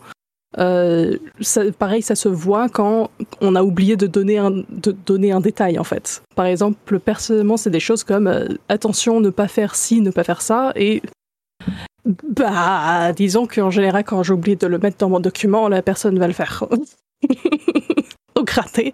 Et effectivement, c'est des choses comme ça, ça s'apprend aussi. Enfin, voilà, c'est comme ça, mais effectivement, c'est pour ça. C'est toujours important d'être bien en communication avec l'artiste, de s'assurer que ça va aussi de son côté, que les que, que les termes sont clairs, euh, sont clairs pour l'artiste comme pour le- la personne qui commissionne. Et voilà, en général, ça se passe bien quand même. Est-ce que vous-même, vous avez commissionné des artistes? Ça se passe? En plein. Plein Là, ouais. Et, et donc, quand un artiste commissionne un autre artiste, est-ce que euh, tu le tuto euh, bien comme il faut ou il y a, il y a- il y a des choses qui sont plus fluides, plus, plus faciles? Euh, bah là, par exemple, j'ai une commission qui est en cours euh, justement de, de perso de FF14 et j'ai suivi exactement le, le tuto euh, expliqué, c'est-à-dire que j'ai fait des références propres. J'ai même été sur le, compte de mon copain pour faire des, des références de son perso. Et du coup, euh, j'ai tout envoyé proprement. J'ai bien envoyé les descriptions de leurs caractères. euh, j'ai bien noté euh, les idées de pause que j'avais, euh, ce genre de choses et tout. Donc au final, la personne est en mode, ah bah pour une fois, j'ai une demande bien complète. Donc ouais, c'est quand je prends des commissions, c'est vrai que je pense aussi à ce que bah, j'aimerais recevoir en tant qu'artiste euh, Mm. pour envoyer aux autres. Oui, c'est ça. C'est clair qu'en tant qu'artiste, vous aurez une meilleure idée de ce que vous attendriez aussi de la part de Voilà. d'un Ouais, commissionneur, quoi. Donc effectivement, pareil, ce que euh, ce que j'aimerais aussi pouvoir voir, est-ce que vous auriez des conseils pour des nouveaux artistes qui voudraient peut-être se lancer dans les dans les commissions? Quel, quel type de conseils est-ce que vous pourriez donner à ces artistes-là? Ne pas être Pas abandonner. Ne pas se Euh, sous-vendre. Ouais. Pardon, vas-y. Genre, je- n'a interrompu quelqu'un, je suis désolée. Euh, Je crois que c'était Kiki. En plus. Vas-y, vas-y, je t'ai coupé la parole. Je disais ne pas être trop gourmand sur le nombre de commissions qu'on prend parce qu'on est très très vite euh, overwhelmed par euh, la to-do list après et souvent ça bloque et ça empêche de terminer euh, bah, toutes les commissions qu'on a promis et qu'on s'est engagé à faire en fait. Ouais, mettre un nombre limité de slots. Ouais. Carrément. Quoi le bon nombre de slots pour...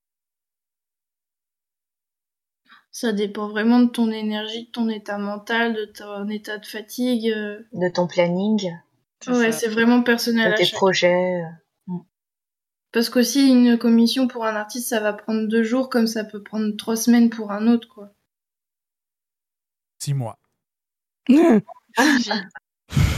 Non, c'est la, c'est la private joke ici en fait. Là, les, les beaux- Ça sent les- le vécu. Les, beaux, le beaux cadres que vous avez, le- le- l'écran de pré et post-show, le, le sticker, etc. Tout ça, effectivement, est issu de six mois de travail avec euh, le studio, euh, que l'on a. sous- Et qui on a voulu travailler, ouais. Mm. Mais bon, en même temps, comme on l'a dit la dernière fois qu'on a présenté justement ces nouveaux assets, les personnes ont la particularité d'être euh, pakistanais. Et il se trouve que justement, dans... récemment, il s'est passé quelque chose au Pakistan qui, font que... qui fait que bah, ils n'ont pas pu spécialement beaucoup bien travailler. Ouais. Euh, force et soutien à eux. Et en fait, ils nous ont même remercié de ne pas les avoir laissés tomber euh, et d'avoir maintenu le projet au, bien au-delà des, euh, des deadlines qu'ils avaient eux-mêmes fixés, en fait. D'ailleurs, euh, est-ce que les deadlines, c'est quelque chose que vous fixez avec euh, le commissionneur ou la commissionneuse? Ce que vous, que vous estimez après coup Euh, Ou que vous êtes capable justement de pré, euh, de, de pré-shot? Comment ça marche? Moi, je le fais avant perso, puisque si c'est quelque chose qui va être rendu dans une à deux semaines, alors que c'est quelque chose d'assez gros à faire, bah, je vais euh, comment dire ça, mettre un surplus tarifaire dessus, puisque de- je dois me dépêcher de le faire dans la hâte, et donc euh, possiblement bloquer d'autres commissions pour faire euh, cette commission qui doit être, euh, finie euh, très très vite. Donc c'est quelque chose que je, dont je parle toujours en avance avec le client, savoir si c'est quelque chose qui va être fini très vite ou si je peux prendre un peu plus mon temps. Je, fais comme je, mets un surplus tarifaire s'il y a une deadline imposée. Et sinon, j'ai dans, mes conditions à peu près le, le temps euh, qu'il me faut pour euh, faire une commission. Donc le client a une vague idée, on va dire.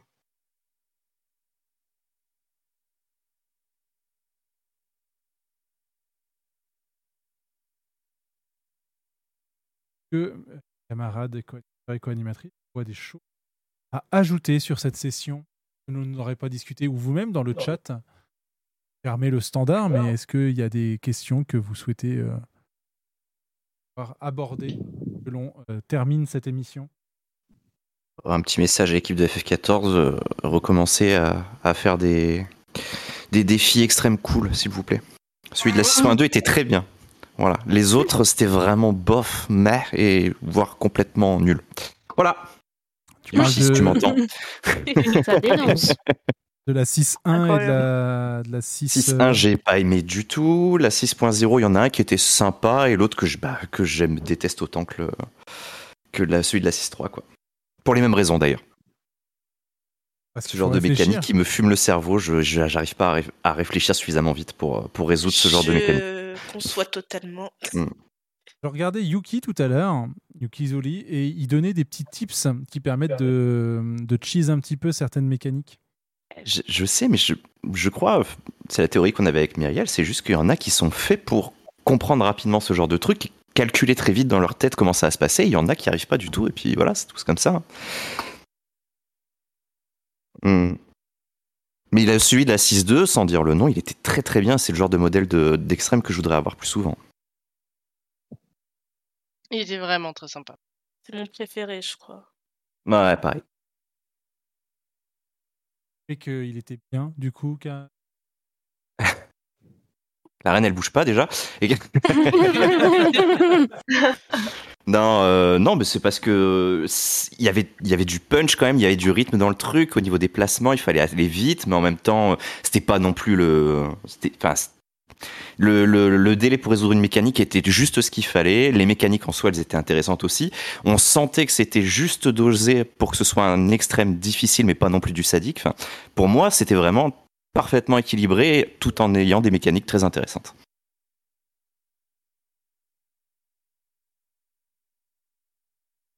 Eh bien, c'est- tout ce qu'on peut espérer, simplement. Donc, est-ce que vous voulez, alors, est-ce que vous voulez répondre, euh, chers invités, à une question qu'on ne vous a pas posée? Je suis toute oui. On vous je, je vous demande, est-ce que- quelle, quelle réponse, enfin, quelle, euh, quelle question on aurait dû vous poser et que, à laquelle vous vous attendiez et euh, n'est jamais venue cette question?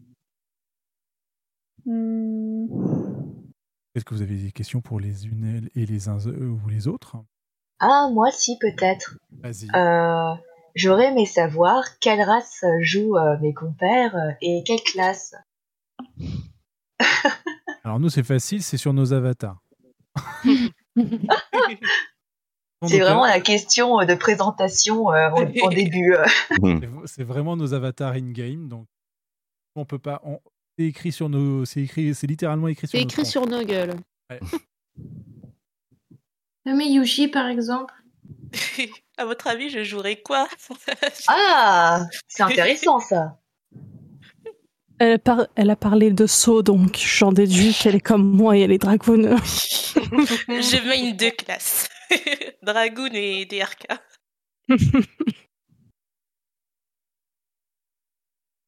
Et, et tu joues quelle race? Aura.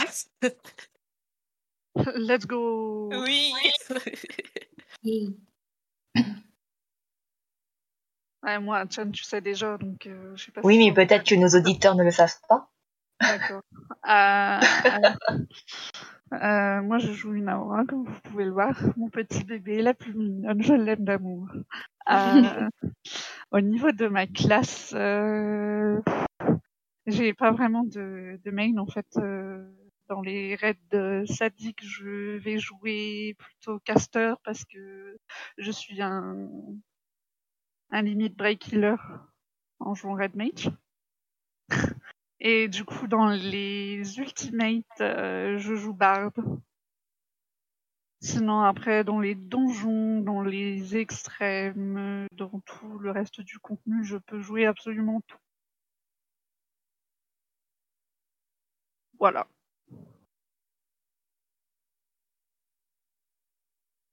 Ah, visible. Euh, oui, Aura et actuellement, bah, la classe la plus poussée que j'ai, c'est euh, moine et euh, j'essaye euh, bah, de de- d'entraîner DRK parce que c'est euh, mon- ma classe coup de cœur. Du coup. Eh ben, ça fait plaisir à entendre. Les moines se font trop rares. DRK, c'est très bien aussi, ça va faire plaisir. Oui. Je trouve je trouve qu'il y en a plein des moines. Enfin, en même temps, c'est assez facile à jouer, surtout au début. Vous entendez ça, les gens? Le moine, c'est facile à jouer. D'accord? Au début. Au Surtout début. au début. Merci, page blanche, pour le follow. Le, ma- le moine, c'est facile à jouer, surtout au début. Bah non, si. Je suis pas d'accord. hein. Je, je suis même pas arrivée à moine. Euh, voilà. je, je suis, je suis encore euh, le stade d'avant. Et, et Déby qui renchaîne. Voilà, sa- salutations Déby. Déby qui a pu, a pu être avec nous ce soir. Ou mais qui Je ne suis pas d'accord et je vais vous l'expliquer en 52 slides. On n'est pas plutôt en train de parler de mage noir je, je déteste tous les casters. C'est pour ça, c'est pour, c'est pour ça que je, enfin, je, je comprends. C'est très bien qu'il est. Tu vois, euh, Castel le disait. Il y a des fights qui sont faits pour des gens qui, qui réfléchissent d'une certaine manière et qui arrivent à, à résoudre très vite.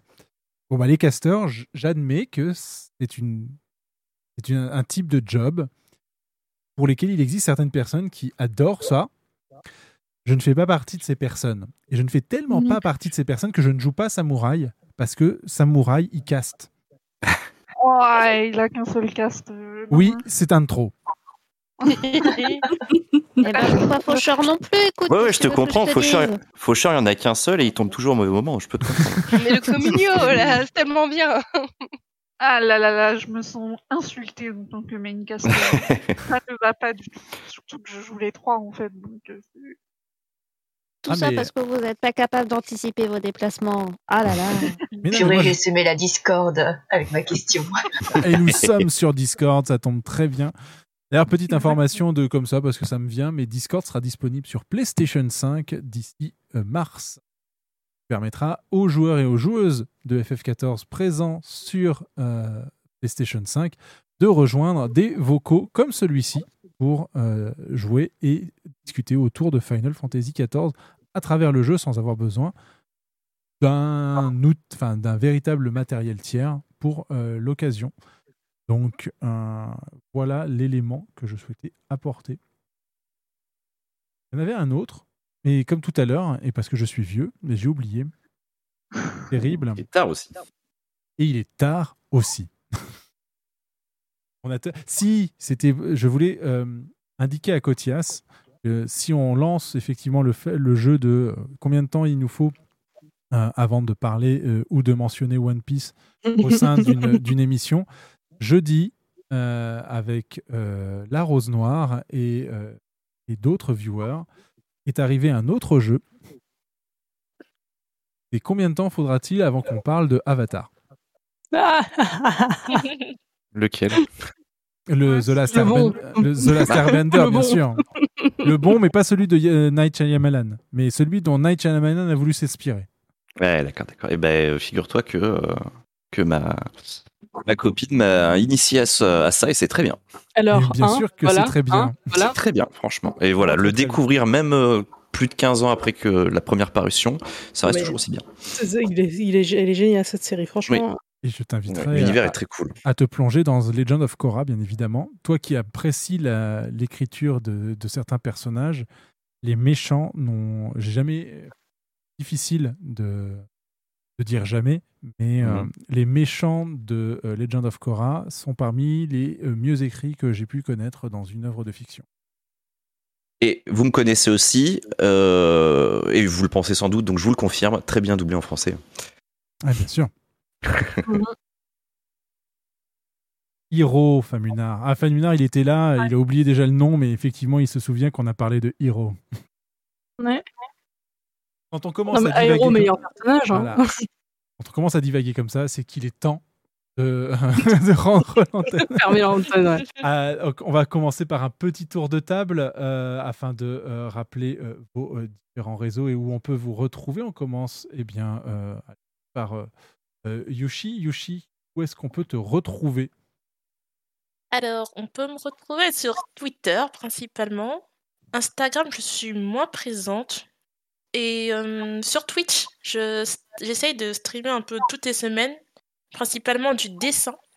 Et euh, où on échange euh, beaucoup. J'essaye de faire beaucoup de partage sur euh, les gens qui créent des choses. Donc, il y a souvent des gens qui partagent leurs dessins, mais aussi leurs écrits. Je pense à Cotias, par exemple. Et donc voilà, c'est un petit groupe où, enfin, le, surtout le dimanche, j'essaye de faire un petit espace où on travaille ensemble pour, euh, bah, sur nos projets perso. Donc voilà. À qui passes-tu euh, euh, le nunchaku de parole pour euh, te présenter Bah, à Achan. Je prends le nunchaku avec force et vaillance. Alors, euh, moi, vous pouvez me retrouver sur Twitter principalement, mais euh, je suis aussi sur Instagram où je suis un peu moins active. Et sinon, j'ai un card avec euh, toutes les informations euh, liées à mes commissions ou mon portfolio. Voilà. À qui passes-tu euh, l'étoile de ninja de parole, du coup? À Enzakel. Euh, moi, vous pouvez surtout me retrouver sur euh, Twitter, là où je suis le plus active. J'ai un Instagram qui est euh, updaté euh, une fois toutes les morts d'évêque. Euh, et euh, sur J'adore cette expression. moi aussi, c'est une vieille expression désuète, mais je l'aime beaucoup. Et, euh, et euh, il y a sur mon Twitter euh, mon card où vous retrouverez éventuellement mes tarifs et d'autres endroits où vous pourrez me trouver, mon identifiant Discord si jamais vous voulez me parler directement tête à tête. Et voilà. Et je passe le kunai euh, de la parole à, à Cri. Merci. Euh, vous pouvez me retrouver sur euh, Twitter et euh, un petit peu sur Instagram, mais euh, le Instagram il est un peu à l'abandon. Par contre, je suis toujours ouvert au, au DM et tout ça si ça veut papoter. Tout ça. Je prends pas trop de commissions parce que j'ai pas le temps avec mon, mon taf, mais s'il y a besoin de papoter ou quoi, euh, n'hésitez pas. Prends une place en euh, PF pour t'emmener sur les réduites. Question. Question comme ça. Ouais. Ça, c'est un peu le mal, comme j'ai pas le choix, du coup. euh. Non, mais voilà, s'il faut te, te mettre bien, on peut effectivement euh, organiser quelque chose pour te mettre en confiance et te laisser aller à ton rythme aussi. ouais, bah carrément. Ça pourquoi sert pas. à ça aussi, euh, les jeux où on joue ensemble. Incroyable. bah ouais, carrément. Après, euh, enfin, je préviens, vu qu'il y a Pokémon qui est sorti récemment, j'ai arrêté l'abonnement pendant un, an, un mois ou deux, donc euh, il va falloir que Pas de souci. je suis fouillée, quoi. Quand on te retrouvera dessus, euh, l'offre sera toujours valable. C'est gentil, merci. À qui passes-tu euh, la lance de parole? Bah, le meilleur pour la fin, donc euh, Pochi. Le meilleur, je ne sais pas. je suis un peu comme tout le monde. ici. Vous pouvez me retrouver sur Twitter, principalement. Euh, si vous arrivez à naviguer euh, à travers tous mes shitposts. Euh, je suis présente également sur Instagram, mais comme tout le monde ici, je suis très peu active. Par contre, je réponds aux DM sur Instagram. Euh, j'ai aussi un coffee, mais alors comme j'ai dit, je suis très rarement ouverte pour les commissions. Et voilà. Et les meilleurs, eh bien, oui, je suis d'accord avec euh, toi, Pochip. C'était euh, comme tout le monde ici présente parmi nos invités. Merci beaucoup euh, de votre présence, de vos échanges et qu'on a pu aborder avec vous. C'était super sympa. Je vais passer maintenant le micro à mes co-animateurs et co-animatrices pour les mots de la fin. Castel, où est-ce qu'on te retrouve, si on peut te retrouver? Eh bien, figurez-vous que j'ai enfin la fibre. Alors, euh, bon, ça m'a pas empêché de ne toujours pas stream, mais ça, ça viendra, c'est imminent, hein, ça arrive euh, prochainement sur Twitch, ma chaîne Twitch, donc Decil. Euh, c'est une promesse Ubisoft, hein, bien sûr. Donc, euh, restez à la page. On verra si ça se fait ou pas. Mais oui, oui, ça se fera, mais je- dans plus ou moins longtemps, j'ai pas encore de date précise, mais il serait temps qu'on continue, qu'on termine Final Fantasy IX, qu'on attaque Mass Effect en votre compagnie, ce sera super. Et à qui passes-tu euh, l'épée euh, à double bâton euh, de, de parole? L'épée à double bâton de parole sera Nawiel. Bonjour. Alors, euh, moi, il paraît qu'on me retrouve euh, dès demain matin euh, avec euh, la tête dans le cul. Parce que, bon, bah voilà, à chaque fois, on finit les émissions tard et puis qu'on fait beaucoup de blabla hors antenne. Euh, blague à part, euh, demain, ça va être le farm de PG, c'est surtout le tournoi de course de Chocobo.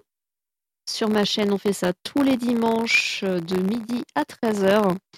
Inscription euh, libre et ouverte à tous ceux possédant un chocobo de course euh, sur les data centers Light et Chaos, hein, parce qu'avec le data center Travel, eh bien, vous pouvez tous venir me voir hein, sur Cerberus pour venir faire des courses de chocobo. Tout ça sous les commentaires bienveillants et les prédictions de Chori. Sinon, bah, à part ça, euh, le reste de la semaine, je suis aussi sur, euh, Twitch. hein. Le lundi, je fais du Palais des Morts. Le mercredi, je fais du jeu de gestion ou de stratégie en fonction de mon humeur et de mon envie. Actuellement, je suis sur Frostpunk. Je me bats pour euh, finir toutes les maps du jeu en étant une parfaite petite communiste qui respecte absolument tous les droits humains, qui ne fait pas travailler les enfants. Donc sur un jeu qui est déjà bien difficile de survie, autant vous dire que c'est compliqué et on me voit beaucoup cristalliser en direct. Et sinon, le vendredi, c'est le jeu découverte de la commune. Euh, actuellement, se balade à Paldea. Voilà, voilà. Et sinon, à part ça, il paraît aussi que je sors des guides euh, pour les contenus de FF14. Donc, si vous avez des difficultés à passer votre défi de story ou que vous avez envie de vous lancer dans le raid sadique, vous pouvez venir me voir sur mon site. J'ai normalement tout ce dont vous avez besoin, euh, surtout sur euh, les contenus euh, Shadowbringer et Endwalker, vu que c'est à ce moment-là que j'ai commencé à faire mon site et que tout ça prend du temps et que j'ai pas encore raccroché les wagons de toutes les autres extensions. Mais voilà. Le lien est dans le chat, comme euh, certains camarades artistes que j'ai vus plus haut. Moi aussi, j'ai un card, sauf que moi, je fais pas de dessin, je prends pas de commission, mais euh, je fais des guides. Si ça peut vous aider, n'hésitez pas. Voilà. Mathias? Eh ben, tout d'abord, je vais commencer par remercier les, euh, les quatre artistes sur les cinq qui ont, qui ont eu le temps. Vrai. Euh, euh, pour les nouvelles emotes que nous avons reçues, puisque nous leur avons Voilà ce dont commandé on à n'a pas chacun- parlé ce soir. Ouais, ouais, nous leur avons commandé à chacun et chacune une emote euh, pour, euh, pour aujourd'hui. Et effectivement, Chris l'a bien indiqué que il n'a simplement pas eu le temps. Donc il s'est. Donc voilà, on Ce a pu, que partie on a pu le remise. présenter- Exactement, on a pu le, le présenter autrement, mais effectivement, merci beaucoup pour les nouvelles emotes que, que vous nous avez si gracieusement faites euh, Ah, mais elles sont pour cette nouvelle émission. Elles sont pas Merci encore à vous. Ah, si, si, Et elles sont là, merci à regarde. vous de votre confiance. Merci. Merci à vous de l'invitation. Nice. Merci beaucoup. Merci. Et ne vous inquiétez pas, le chat en est au courant pour euh, le micro de Naoui, mais ne la triggerez pas parce qu'elle est déjà beaucoup, beaucoup. tard. Voilà, trop tard. Il est donc grandement, vraiment. C'est Ah, c'est pour vous dire à quel point c'est aléatoire, parce que là, j'entends dans mon casque que ça ne grésille plus. Voilà. Donc, c'est ça. parfaitement aléatoire. Ça vient, ça repart. terrible. El gâteau, putain, par pitié. Expliquez-moi ce qui va pas. Enfin, bref. Euh, j- J'ai ça depuis la dernière mise à jour. J'ai dû euh, changer mon setup, déménager mon micro d'un PC à l'autre. Est, comme vous avez pu l'entendre, ça n'a pas résolu le putain de problème. Donc, euh... On va laisser le Wave League se reposer Voilà. afin qu'il soit tout propre demain pour les courses Chocobo. Euh, qui étaient annoncées. Pour ma part, je voudrais remercier eh bien, non seulement nos invités, effectivement, et également mes camarades, Kotias Camora, qui a entièrement et, euh, euh, préparé cette émission, Castel Destin Nawiel Al-Mugar.